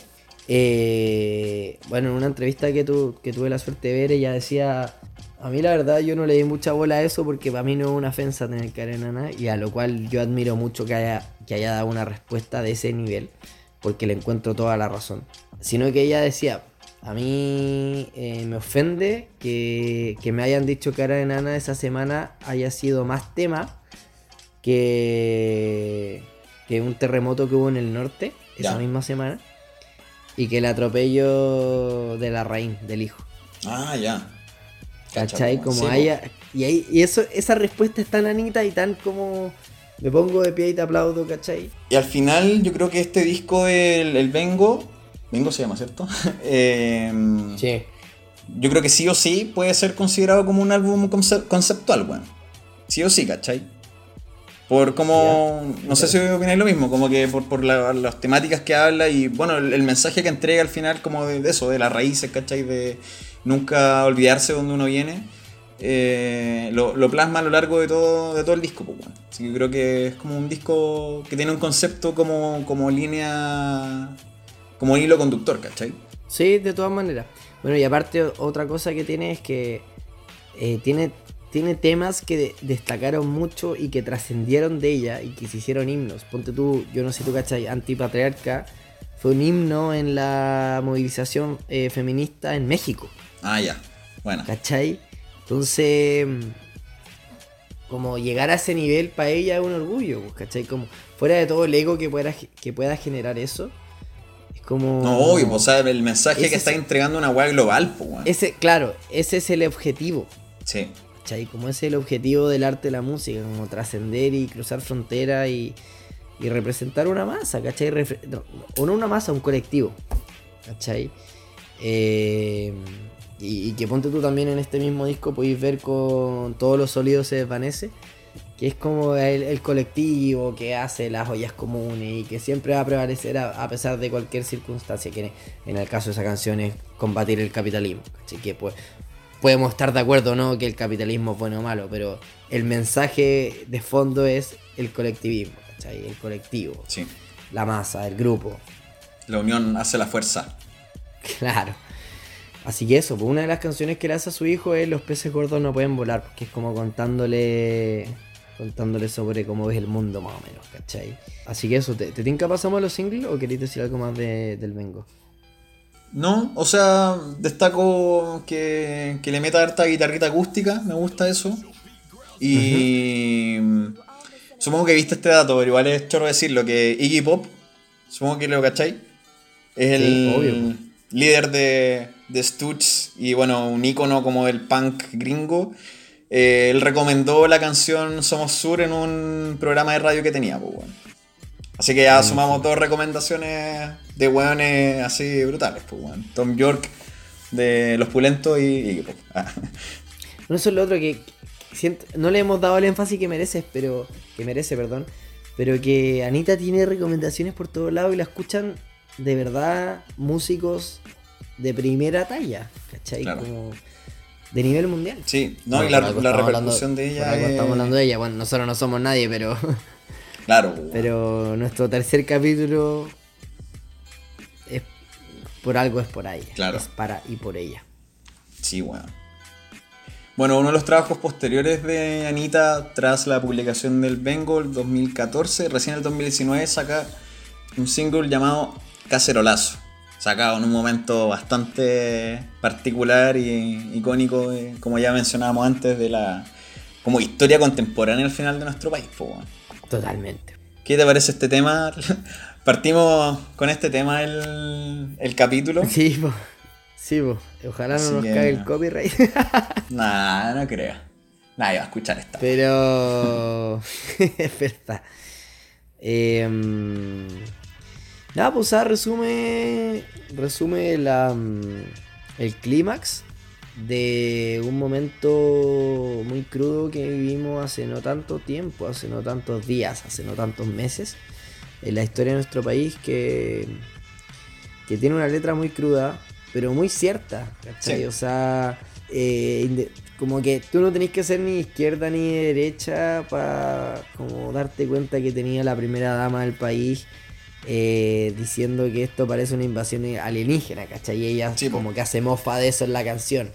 Y es como, No, esa wea es un hecho, Weón, algo que pasó, no, no, sí, no, no, como, no tiene interpretación la no- wea. Sí, pues es como, weón, no, no somos extraterrestres, somos las los ciudadanos de Chile, ¿cachai? Los y las ciudadanos de Chile. Como... ¿Cómo dice esa Sí, weón? Ese audio culiado. Que, weón, es como. De verdad. Yo me sentí. Yo, yo me sentí muy identificado cuando la escuché. Ah, El Sí. video es muy fuerte. El video es muy fuerte, pero. mm, Pero nada, o sea, bueno, como que es una canción como tragicómica, por así decirlo. Porque igual él eh, parte con la, el Waze, que es como corre Claro, conche tu madre, sí, que vienen los pacos.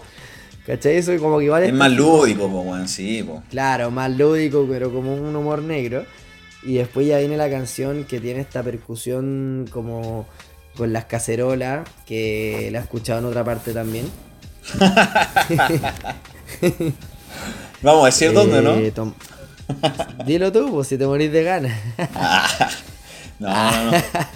Para nada, para No, nada. el Tomás, Tomás tiene una canción para protestar que sacó en esa misma Eso. época con la, la percu de, de Sí, pues, las bueno. cacerolas. Cualquier coincidencia es solo eso, solo coincidencia. No, no, pero no, no tiene nada que ver con la Anita, sino que es con Sí, lo no, que por se eso, vio en ese eso. momento, porque era cacerolazos bueno. todos los días y Sí, cacerolazos en todas partes de Chile. O sea, hasta en el barrio alto había cacerolazos. Sí, po. Y, mm, y eso te dice algo muy potente. Y, y- y es casi que imposible que un músico o una música se haya, eh, se haya hecho notar o expresado. Decir lo que ella tenía que así. decir al final, pues, weón. Ella también Sí, tenía algo po. que decir, pues, weón. En un momento tan importante, pues, weón. Totalmente, pues, y es una canción que es buena también, que es súper pegote. El caste, caste, casterolas. Es muy pegote, un gusano Sí. mental, ¿cachai? Sí. Y ahí como que también tenéis por ese lado como... Si tuvo la intención o no, jamás lo vamos a ver, pero es como una especie de... Como amague a Hitmaker, ¿cachai? Y, y eso, la, la verdad es que la canción es bastante repetitiva y bastante constante, pero el mensaje es claro, eh, la musicalización... Sí, es como bien monótona. Sí, pero la musicalización es buena y la parte a mí me gusta mucho cuando entran los audios de Cecilia Morel. Sí, pues, weón. Sí, bu- buen, buen elemento Y eso. y a sumar. ¿Tú querías Eh, querías agregar algo más de Cacerolazo? No. De las case- No, nada más que decir. Bueno, pasando al otro single que a mí me gusta mucho, eh, es Pa' qué, que es, bueno, es mucho más contemporánea hoy en día, que es del 2020 y que es con PJ Sinzuela, que es como una especie de burla al tema del manejo del coronavirus del gobierno, sobre todo con, con Mañalich. Y como que hace el juego de que como de- cuando Man- dijo lo que, que el virus se va a mutar en buena persona Claro. y el pa' que me invitan y también hace de nuevo Sí. como este juego con el corre que viene que viene la yuta dice en este caso Sí. Eh, yo encuentro que es como una canción ya mucho más cómica que tiene como mucho más como cosas como más no sé si cumbiera pero más pachanga como más como Claro. pa- pa- Sí. más bailable más vacilable Más hueveo, más hueveo. Una- claro es como una canción hueveo. más diver- es una canción más divertida el cacerolazo es más como seria y por el mo que el momento lo lo pedía Sí. Lo ameritaba, claro, pero ya para qué es como, ya es como más, más- Siento que es como una canción con un tono de como me estáis weyando. Y yo creo que por otro lado lo que muchos sentimos cuando Mañalich dijo eso. Sí. Que ojalá que el virus mute y se ponga buena persona. Que es como que yo creo que todos pensamos, me estáis weyando, ¿cachai? Sí, un ministro de salud. como una canción más, más divertida, ¿cachai? Y es una canción buena que a mí me gusta bastante. Y que también Anita prueba algo más distinto. Sí. Bueno, igual se repite este, este elemento que ya veníamos viendo antes, que es como el- el- la incorporación del humor, ¿cachai? Como de. Como un poco el hueveo, lo que hablábamos antes de esta canción de Las cosas por su nombre, creo que se llama. Sí, Eh, pues, a la mierda. Claro, y como sumar esto más, más cómico también, ¿cachai? Como no algo tan serio, quizás algo tan como profundo. Obviamente igual se entrega un mensaje, pero quizás de una forma un poco más como hasta más como digerible, po. Sí, de todas maneras. Y bueno, otra canción de la que no podemos dejar fuera es La Rebelión de Octubre, con MC Millaray. Sí. Que MC Millaray es una eh, activista eh, por la protección de los niños, ella tiene como 13 o 14 años. sí. Sí, sí, algo ¿Cachai eso? Y, Bueno, y es mapuche, pues, lo- ¿O no? Sí, pues. Supongo que sí, sí, po. Sí, sí, sí, sí, tengo entendido que sí. O sea, canta en Eh, mapudungún, po, weón. En la canción, weón. Sí, Supongo po. que es mapuche, po, weón. Ujú. Lo Bueno, el, nombre también es mapuche. Lo dije de tu canción, de esta canción y que también lo dice la misma Anita, es que si tú veías el video sin audio, podría ser perfectamente eh, un video de una canción de thrash metal. Como que el video es muy fuerte, Ah, ¿cachai? ya. Si es que no he visto el video. Pero por otro, por otro lado, si no veía el video y escucháis la canción solo el audio o solo la voz, es una canción romántica. Sí, po. ¿Cachai? Y por ese lado, como que la, la misma Anita dice, como que no hay que ver solo lo malo de, de, de lo que fue el estallido social o la rebelión de octubre, como ya lo menciona, sino que también tiene cosas buenas, o sea, eh, no, eso en verdad. Sí. ¿Te gusta esta canción? A mí la verdad es que no mucho, weón. Nada, musicalmente, claro, quizás la letra tiene un mensaje importante, pero como que igual me aburre, weón, la, la música, la verdad, weón. No es de mis favoritas, pero encuentro interesante que como la incursión, la constante inc- in- incursión en... Sí, eso sí puede ser destacable, weón. nos gusta la música a nosotros. O sea, eh, yo creo que, claro, llevo 20 años en el rap, o en el- o sea, haciendo música, y para mí, para mí, digo, qué lindo poder tocar el día de mañana con violines o con trombón, y por qué no con una viola, y metámosle también lo que sea. O sea, mientras te emocione, te provoque, te genere, te construye, te, te, te- te haga crecer, y tú crecer en ello, como que me parece natural hacerlo. Bueno, otro single de Anita Tijoux, ya terminando de repasar lo que es su obra, eh, y que es importante destacarlo también, es que además de esas participaciones que tuvo en el soundtrack, por ejemplo, de, de Breaking Bad, bueno, lo que hablamos del FIFA 11, también lo del reemplazante, creo que había otra más que dijiste, Prófugos, parece. Prófugos. Sí, no, no cacho esa serie. ¿De qué se trata esa? Es del No. Vicuña. Ah, ya. Actual Vicuña, Luis Ñeco, que también creo que son buenos que se escapan de la cárcel, que no sé, es Ah, que no ya. la he visto, weón. Ya, ya, ya. Bueno, en fin. Unos buenos- Es de unos buenos prófugos. O sea, algo tiene, tendrá que ver, pues, supongo. Eh, también participó en el soundtrack de eh, Pacto de Fuga, que bueno, una película de, de un escape como bien conocido de una cárcel chilena. Y eh, bueno, es como, también, po. es como el tema principal de la canción, sí, pero también del Vicuña. Y también en la, ja- en la Jauría, que también hace la canción eh, principal del- del- de la serie. Eh, Sí, que también de es como el, el mensaje que entrega, bueno, se llama No estamos solas la canción. Y, y el mensaje que entrega y que bueno está ligado a la, a la temática de la serie, puta, eh, encuentro que también es una canción a, a destacar. Así que... Sí, sin duda. Aparte, Sin la mayor... serie muy reconocida del 2020. Sí, sí, no sé de si Amazon yo vi un par después la transmitieron en TVN. Sí, po. ¿Viste algo de esa serie? Yo no la he visto. Ya. No, no la he visto, pero he escuchado muy buenas críticas y referencias. Sí, sí, yo vi como... es muy cruda, por Sí, lo po. que tengo entendido es muy cruda. Yo vi como los primeros cinco capítulos y sí, o sea, se abordan temáticas igual, no ni cagando recomendarles para niños chicos, pues, weón. Pero es buena, es buena, buena. Así que, nada, pues, weón. Ahí estamos listos. Ahora, sin mayor preámbulo, pasamos a la parte final de nuestro lindo programa de Recital Podcast, haciendo nuestro top 5 de canciones de Anita Dio. Nos pusimos como eh, consigna que fueran canciones que, en las cuales ella participara así como un rol más protagónico. Así que... Nada, pues, ¿querés partir tú con tu top 5? Eh, no. Bueno, No, este fue el llevo. programa. Eh, Ya, dale. sí, po. Adelante. Ya, eh, la verdad me costó harto. Me costó harto porque. mm, Bueno, nuestra dinámica con el Tomás es que cada capítulo lo propone uno y nos vamos turnando. Y en este caso, eh, yo propuse a la Anita porque. La verdad, yo no, so- no soy un fan- no soy el fan número uno, pero sí considero que es una artista de la que merece ser hablada. Sí. Y me gusta. Y creo que tiene canciones muy buenas, muy distintas. Y, pero bueno, mi ranking es el siguiente. En quinto lugar puse Choc, Ya. la doctrina del Choc. Creo que la, la letra es muy fuerte y potente y a la vez la, la música eh, también está muy bien lograda. eh, creo que es una canción muy pegote y que, que- que tiene todo este como hip hop, este rap. eh, no sé, me gusta mucho escucharla como femenino.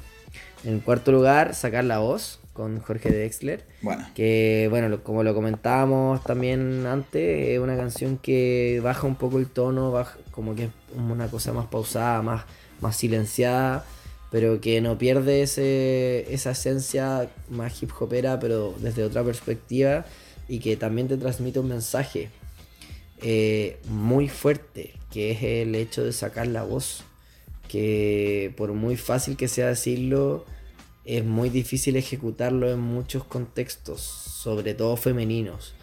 Eh, creo que el, el tema como de... es- se, se repite esta constante del tema del liberarse. Y no sé, me gusta mucho. Creo que es una canción que también me emociona bastante. Antes de que sigáis, si te puedo agregar algo a esa canción, que lo iba a decir antes, pero eh, es como también algo característico de la Anita, y que con esta canción queda como mucho más explícito con sacar la voz, es que algo muy choro de ella, y que quizás es como algo propio del, del género del rap en general, es como de darle voz a las personas que no tienen voz, ¿cachai? Como entregar un mensaje a las personas que no son escuchadas, pues bueno. Y creo que esta canción habla Sí. harto de eso, y bueno, la, en realidad la, la trayectoria en general de ella, pues bueno. Eso. Sin lugar a dudas. Bueno, en el tercer lugar tengo Antipatriarca. Ya en el, en el bronce, en el podio. Eso. Creo que lo que genera esta canción en todo sentido, como ya lo que transmite musicalmente y la lírica, lo que, lo que ha llegado a generar, ¿cachai? Eh, es algo muy contingente y, y, que la, y que la representa mucho a ella también. A ella y, y- y a los tiempos de hoy en día de nuestra generación, que es acabar con el patriarcado, ¿cachai? Sí. O sea, eh, eh, yo creo que ese, es, ese terminar con el patriarcado es un mensaje que no debe llegar solo a las mujeres, sino que al contrario, también a los hombres, ¿cachai? Y por eso yo la valoro mucho la canción. Como ella misma lo dice en el coro, como el, el- el hecho de no sentirse sometida, de no sentirse atrapada. eh, vuelvo nuevamente a eso, como al, tema de la liberación. Eh, creo que es un mensaje muy claro, muy potente y, y muy contingente. Y por eso me gusta mucho. Y aparte la canción encuentro que es muy, muy buena. Es de su hit, sin lugar a Sí, dudas. un gran tema Bueno. entre patriarca, weón. Me gusta. Bueno, en el segundo lugar tengo Mi Verdad, que siento que es un himno de ella. Eh, no sé qué más agregar, la verdad es que una canción que, que también, como lo comentaba antes, pues describe, describe es- el disco particularmente Vengo y, y lo que ella busca transmitir y con algo que, que yo también en cierta forma, obviamente no, no literalmente, pero el mensaje macro me siento identificado, que es como uno siempre se tiene que sentir orgulloso del lugar de donde viene. Eh, y, y nada, como también valoro mucho esa honestidad de, de ella, como de contar su verdad. Es Sí, po. porque esa canción es mi verdad, ¿cachai? Eso me gusta mucho. Y en primer lugar, no sé si te sorprende, pero creo en ti, que es la colaboración con Juanito Ayala. eh, bueno, no todos lo saben acá, pero tú sí. Eh, soy muy fanático de las obras de Juanito Ayala y creo que esta colaboración es brutal para los dos. O sea, el complemento que logran es una maravilla folclórica. Sí, eh, muy, muy chilena, muy hasta pachanga en cierta parte. Que te juro que yo cada vez que la escucho la canto, pero con el corazón. O sea, la letra es muy fuerte, sobre todo cuando dice en el coro, como a mí me, me- lo encuentro un mensaje muy bonito, que es lo que hablábamos al principio del programa, que el tema como de ver como la rabia desde un lado, de un lado más romántico, que es como ese lado que dice como yo reafirmo que tu rabia proviene del dolor, ¿cachai? Porque obviamente la rabia proviene de algo como más... No, no viene de algo positivo, pero tu lucha, tu lucha por mejorar las cosas que pasaron, florece del amor. ¿Cachai? Como esa visión la encuentro como muy... eh, y, y que también por otro lado eh, pasa a ser algo no tan común en la Anita. Y que por, y por lo mismo hasta como me sorprende para bien. Que es como lo malo, yo lo voy a pelear, lo voy a combatir, pero desde una forma positiva. Sí, po. ¿Cachai? Eh, ese mensaje a mí de verdad me identifica un montón como con cómo veo yo la vida, como las cosas malas uno tiene que, que pelear por cambiarlas, pero para bien. Eh, y nada, o sea, la, la, la letra eh, la encuentro muy, muy potente. O sea, como le, le- habla de creer en los sueños, como de que en lo pequeño radica la fuerza. eh, bueno, un millón de cosas. Em, desde la letra hasta la música, hasta el hecho de cantarla, es sin duda mi canción favorita de la Ana. Y, y siento que el complemento con Juanito es brutal. ¿Y tú? Eh, me sorprende. O sea, es el medio tema, weón, pero no pensé que lo fuera a poner primero. Te iba a hacer una acotación sobre Creo en ti, pero puta, mejor la hago en mi top 5 porque parte con esa, pues, weón. La quinta canción es Creo en ti. Eh, Sabía que iba a estar. Sí, sí, tenía que estar, weón. Tenía que estar, sobre todo por la. O sea, no sé si sobre todo, pero un plus importante es que esté Juanito Ayala para mí, un weón, la raja. O sea, más adelante hablaremos de él. Merece un capítulo de ese weón sí o sí, porque yo lo amo, weón. En verdad, Sí. encuentro un músico Pero atópico. Es un capítulo, es un- sí, Juanito bacán, pero en esta canción destaca Ana. a. Sí, sí, es que claro, pues es una canción de ella y él como que él, Bueno, le, él le colabora a ella, pues bueno, sí, pues. Totalmente. Eh, Dale. Lo que iba a decir eh, sobre esta canción, que te lo iba a comentar, pero bueno, lo digo ahora, es que, claro, yo creo que en, en la parte lírica es como, te ofrece una mirada como muy optimista de la vida, pues, bueno. Eh, y eso es súper choro, pues, bueno. Eh, bonito. quizás un poco... Es una canción que es una canción que por letra al menos le podría gustar a quizá a más personas. Claro. Sí. No, y quizás igual esa, esa mirada tan optimista, quizás yo no me la esperaba tanto en, en la Ana, ¿cachai? Que quizás un poco más como crítica de las cosas, ¿cachai? No sé, creo que es importante que ella haya hecho esto, pues, bueno. Y bueno, musicalmente, pedazo de tema, o sea, la, la guitarra es rica, bueno, ahí el Juanito se luce también. Y bueno, toda la weá folclórica, al final que hablábamos antes, una weá, una diablada así, qué chucha, ¿cachai? La raja, weón, en verdad, muy bacán. Una canción muy completa. Bueno, en cuarto lugar ahí me manda un carril así grigio y el Toño se va a enojar porque puse una canción de los, Los pulentos, weón. Era obvio. Puta, es que el mismo tema, weón. Puse piantes, pues, weón. metal. El, el- la canción ícono de los pulentos creo que es la raja, weón, es la raja. O sea, ya, ya sin antes de darme cuenta de esta weá del nu metal, ya era bacán, ¿cachai? Ahora con esta weá tenía que entrar sí o sí, weón. Pero es una canción bien terminada, ¿cachai? Eh, bueno, a pesar de ser como bien infantil y se nota, eh, es la raja, weón. Y la parte en la que el Gualala dice la que la leche nos deja terrible hardcore, weón, es bacán porque el weón lo dice como, como brigio, ¿cachai? Como la leche, ¿no? así, weón, como... Se nota que el weón es hardcore, weón. No, en verdad... Ya, muy- pero eso muy no es de la. Anita, po. Eso no es de la Ah, no, eso no, po. pero bueno, es como la canción puta. La voz principal al final, como del coro, se, se escucha ese tono más agudo que es de ella. De hecho, yo creo que incluso le, le ponen como un poco de. como que le suben el tono, weón. Como que se escucha más infantil aún, ¿cachai? Que la voz de ella, weón. Que igual ahí era como cara chica, entre comillas. De haber tenido como unos 25 No. años, 26 años cuando. No, no era cabra chica. ¿Ah? No tenía voz de niña. Ah, no, pues no. tenía voz de niña, no tenía la voz que tenía en Maquisa. No, no, no. Ya, No, pero probablemente le subieron un poco lugar, el pitch. el Ya, bueno, eso. Así que Piantes, cuarto lugar. Entramos al podio y en tercer lugar puse eh, En Paro. Canción de Maquisa, weón. Puta, el meo tema, que iba a weón. ponerla. Terrible contestataria la weá, así. Muy buena, weón. No, y- y, es buenísima. Weón. Ni te pregunto el por qué. Sí, eso, no, no hay mucho que. Igual yo siento necesario acotar que yo puse puras canciones de ella como solista. Porque esa era la idea. No, mentira, weón, mentira. Quedamos en que iban a ser canciones en las que ella participó y que fuera protagonista, weón. Esa fue la instrucción que yo entendí. Así que estoy súper conforme Bueno, con ya. mi ranking, weón. Y te paso No por te el discuto, pico. no te la discuto porque. no te la discuto. No te la discuto porque es un temazo ordinario de mierda. Ya, pasamos al segundo lugar. Eh, primera vez que coincidimos, weón. Puse mi verdad en segundo lugar, weón. Eh, así que sí, no pensé que fuéramos a coincidir tan pronto en el podcast, pero ocurrió, weón. Eh, En el mismo lugar, porque en canciones sí habíamos. Sí, pues, no, eso es la, posición, pues, bueno. Eh, sí, puse mi verdad, eh, bueno, el medio tema. Y yo creo que algo súper destacable que no, no lo dijiste tú, pero.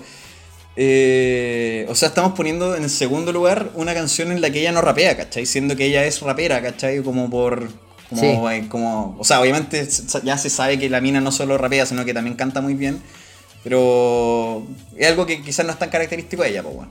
No, no lo dije, pero lo había pensado, porque lo- no lo pensé con mi verdad precisamente, lo pensé con Creo en ti. Sí, pues. Que Tam- tampoco es- la puse en mi primer lugar, pues. La puse en mi primer lugar y, y tampoco es rapero. Y, y si te miráis, miráis para atrás el capítulo anterior de los Red Hot, eh, al- sobre todo en el- más en el ranking tuyo que en el mío, pasó que No era había una funk. banda muy funk, en el ranking no había mucho funk. Sí, bueno. Y eso es como, es, es interesante que pase esa tónica. Sí, como la ver- esa versatilidad de los músicos que estamos analizando. No, y también habla un poco de que, no sé, pues quizá yo podría decir como en el caso de los Red Hot o en el caso de la Anita, que valoro más como el funk de los Red Hot o la Anita más rapera, pero al final al elegir las canciones favoritas no, no pasa mucho eso, como que el estigma ahí no, no se cumple mucho. Pero no, eso, mi verdad, gran canción para el segundo lugar y eh, mi número uno puse La Rosa de los Vientos, weón. Qué pedazo de tema. Un himno. No, esa Anime. weá la cagó. A mí me gusta esa canción. Es la primera que realmente me gustó de ella de hace harto tiempo, harto años atrás. La- el bajo es súper rico, eh, aunque es un sample, sí. Y no, eso, bueno, una tremenda canción, la letra es bacán, todo lo que cuenta, ¿no? En verdad, no, no- tampoco tengo mucho que acotar ahí porque hay que escucharla como para darse cuenta de por qué la puse primera, bueno, en verdad, gran tema. Sí. Eh, no, Bueno, no, yo si- no. si hubiese, ¿Qué cosa? si hubiese que yo si hubiese considerado en mi ranking a Maquisa, que yo lo hice distinto a ti, eh, hubiese estado también. Bueno, pero no fuiste capaz ni de seguir tus propias instrucciones, po, weón. Nada que hacer ahí, po, weón. Qué weón más mentiroso Oye. ya, pero filo. A ver, di de nuevo tu top 5. Del 5 al 1. Choc, sacar la voz, antipatriarca, mi verdad, creo en ti. Vale. La mía es Creo en ti, quinto lugar, Piantes, Emparo, Mi Verdad y en primer lugar, La Rosa de los Vientos. ¿Hay solo una de Anita solista? ¿O dos? Dos, Mi Verdad y Creo en ti. Ya. Sí. Oh, date una mascarita. ¿Sa? ¿No tomaste desayuno acaso? Pero es que no alcancé, po, porque me despertaron antes. Dale, Barry. Tú no deberías comer nunca más en tu vida. Acuérdate lo que te pasó ayer en el recital. ¿No te acordáis, Barry, que en el concierto te pasaste en el baño? ¿Te imaginas si este guatón se hubiera hecho en el escenario? Ahí sí que nos hubiéramos hecho famosos de una. Tremendo capítulo, eh, un poco distinto, probando cosas nuevas también, tanto en duración como en... en... Bueno, esa es la idea, pues, ir probando en distintos géneros, distintos artistas y... Puta, no podíamos pasar más del tercer capítulo sin hablar de un artista chileno, o chilena en este caso. Sí. Y, y qué mejor de Anita. Anita Tijoux, una exponente eh, del hip hop latinoamericano, eh, hispanoamericano a nivel mundial. Sí, bueno, yo creo que una de las cosas que me hace más sentir orgulloso de ser chileno es la música nuestra, weón. Eh, así que creo que la música chilena nos va a dar harto de qué hablar en este podcast. Eh, era necesario darle un capítulo a la Anita, se lo merecía, weón. Con creces. Eh, Bueno, qué qué color nos damos, así como si nosotros le estuviéramos haciendo un favor a ella, weón. no, pero. No. No, Pero, eso eh, era digno de hablar, y de análisis. Hay que reconocer las cosas que se hacen bien, independiente de que no sea por nadie. Y el valor que yo le doy al menos es que nosotros no somos particularmente como eh, seguidores habituales del hip hop. eh, pero sí somos muy fanáticos de la música chilena. Muy, muy fanáticos de la música chilena. Y siento que nos da como, al menos para nosotros, algo muy nuestro. Como le da mucho más valor que nuestro primer capítulo de un artista chileno haya sido de Anita. Siento Claro, que escuchamos tanta música chilena que es mucho más, eh, más rock o, o cumbia o qué sé yo. Eh, el reconocimiento a ella era inevitable. eh, porque, bueno, por todo lo que ya comentamos. Sí, de hecho yo creo que hay hartos artistas chilenos que definitivamente dominamos mucho más de lo que podemos hablar de Anita, pero fue bacán hacer este capítulo, weón. De hecho a mí me sirvió harto, weón, como para derribar quizás ciertos estigmas que tenía de ella, ¿cachai? Para mí igual era como muy monótona o como quizás hasta, hasta fome. De nada. algunos- De ¿Ah? nada. Sí, nada. sí. No, eh, eso, weón. Es como interesante ponernos y sentarnos a analizar a distintos artistas eh, como con esta mirada crítica, porque al final también, al menos a mí en este capítulo puntu- puntualmente, bueno, también me pasó con el de Bad Bunny, ¿cachai? Tenía como ciertas, eso, como estigmas o como estereotipos del artista, como que pensaba ciertas cosas sin quizás mucho fundamento, y, pero una vez que te sentáis puta, a escucharlo y a, a Sí, analizarlo. Pero yo creo que te gusta, que por tu volada te gusta mucho más Anita que Bad Bunny. Y. No sé, weón, hasta por ahí nomás, weón. ¿No? Los ¿Sí? dos, a, a los dos les, les tenía como, no sé si rechazo, pero como que no. No sé, pues, weón. No, no era muy weón, ¿cachai? Eso. Pero, pero ahora Claro, sí o sí, después de esto, lo voy a como, Lo, lo sumo más como a mi biblioteca, ¿cachai? Lo mismo que Bad Bunny, weón. Ahora lo escucho, ¿cachai? Claro. Pero en, es- en ese sentido, como ahí hay una diferencia entre nosotros, porque tú, tú eres como un poco más cerrado que yo. Sí, puede ser, Como-. Sí. Cuando, cuando yo te recomendé a Anita, me dijiste como puta, no la cacho casi nada. Y dije, bueno, te va a gustar, te va a gustar, te va a gustar, te va a gustar. Y. Algo tiene. Sí, Algo tiene una de las 100 mujeres más influyentes del 2020. tal cual. No, gran, Em, gran artista. Baluarte. Pero en eso, no, bacán y tremendo desafío también hablar de ella. Como estar a su altura no es fácil. eh, No sé si estuvimos a su altura, pero espero que sí. Sí. Y- De todas maneras fue con harto cariño, weón. Y de respeto. todas maneras, sí o sí. Mucho cariño, respeto y, también con mucha altura de mira en el sentido de que la música hay que verla desde, este, desde esta perspectiva. Como si hay música política, eh, no hay que evitar hablar de ella, sino que al contrario, hay que hablar de ella y que estemos o no de acuerdo no, no quita a que haya que escucharla y, y posterior a eso analizarla. Sí, weón. Eh, que algo que me pasa mucho con Anita o con, no sé, con Rage Against the Machine, que a mí me encanta y a ti también, que políticamente o quizás con las letras y cosas que dicen, eh, a veces no estoy de acuerdo, pero musicalmente sí me gustan mucho, entonces como ese juego es muy entretenido. Y en ese sentido también, una cosa para ir cerrando el capítulo, es que algo que, que a, mí, que a mí me gusta harto de Anita y que quizás yo comparto es que eh, el hecho de separar eh, como la obra del artista. Eh, hace poco, con la muerte de Maradona, ella subió caletas fotos Sí, en po. Twitter, no sé si cachaste. No, fue la como- media polémica. La media polémica. Sí, po. Y caleta de gente le ponía como Anita, te me caíste, como por toda la mala fama que tiene Maradona. Y ella, y ella también como predicando un poco este claro, como feminismo, activista ¿cachai? Como, feminista, claro, como- claro, como que había una especie de contradicción, ¿cachai? Y la gente le ponía como Anita, te me caíste, no sé qué, y ella solo responde a un tweet que pone como Anita, te están guando de nuevo, ¿cachai? Como, y ella pone, ella responde, como, no me acuerdo, no sé, no, no sé si fue tan textual como te están guando de nuevo, pero era como un mensaje de ese Sí. tipo. Y ella responde, solo ese tweet responde como, ya estoy acostumbrada, no pesco, como algo así, ¿cachai?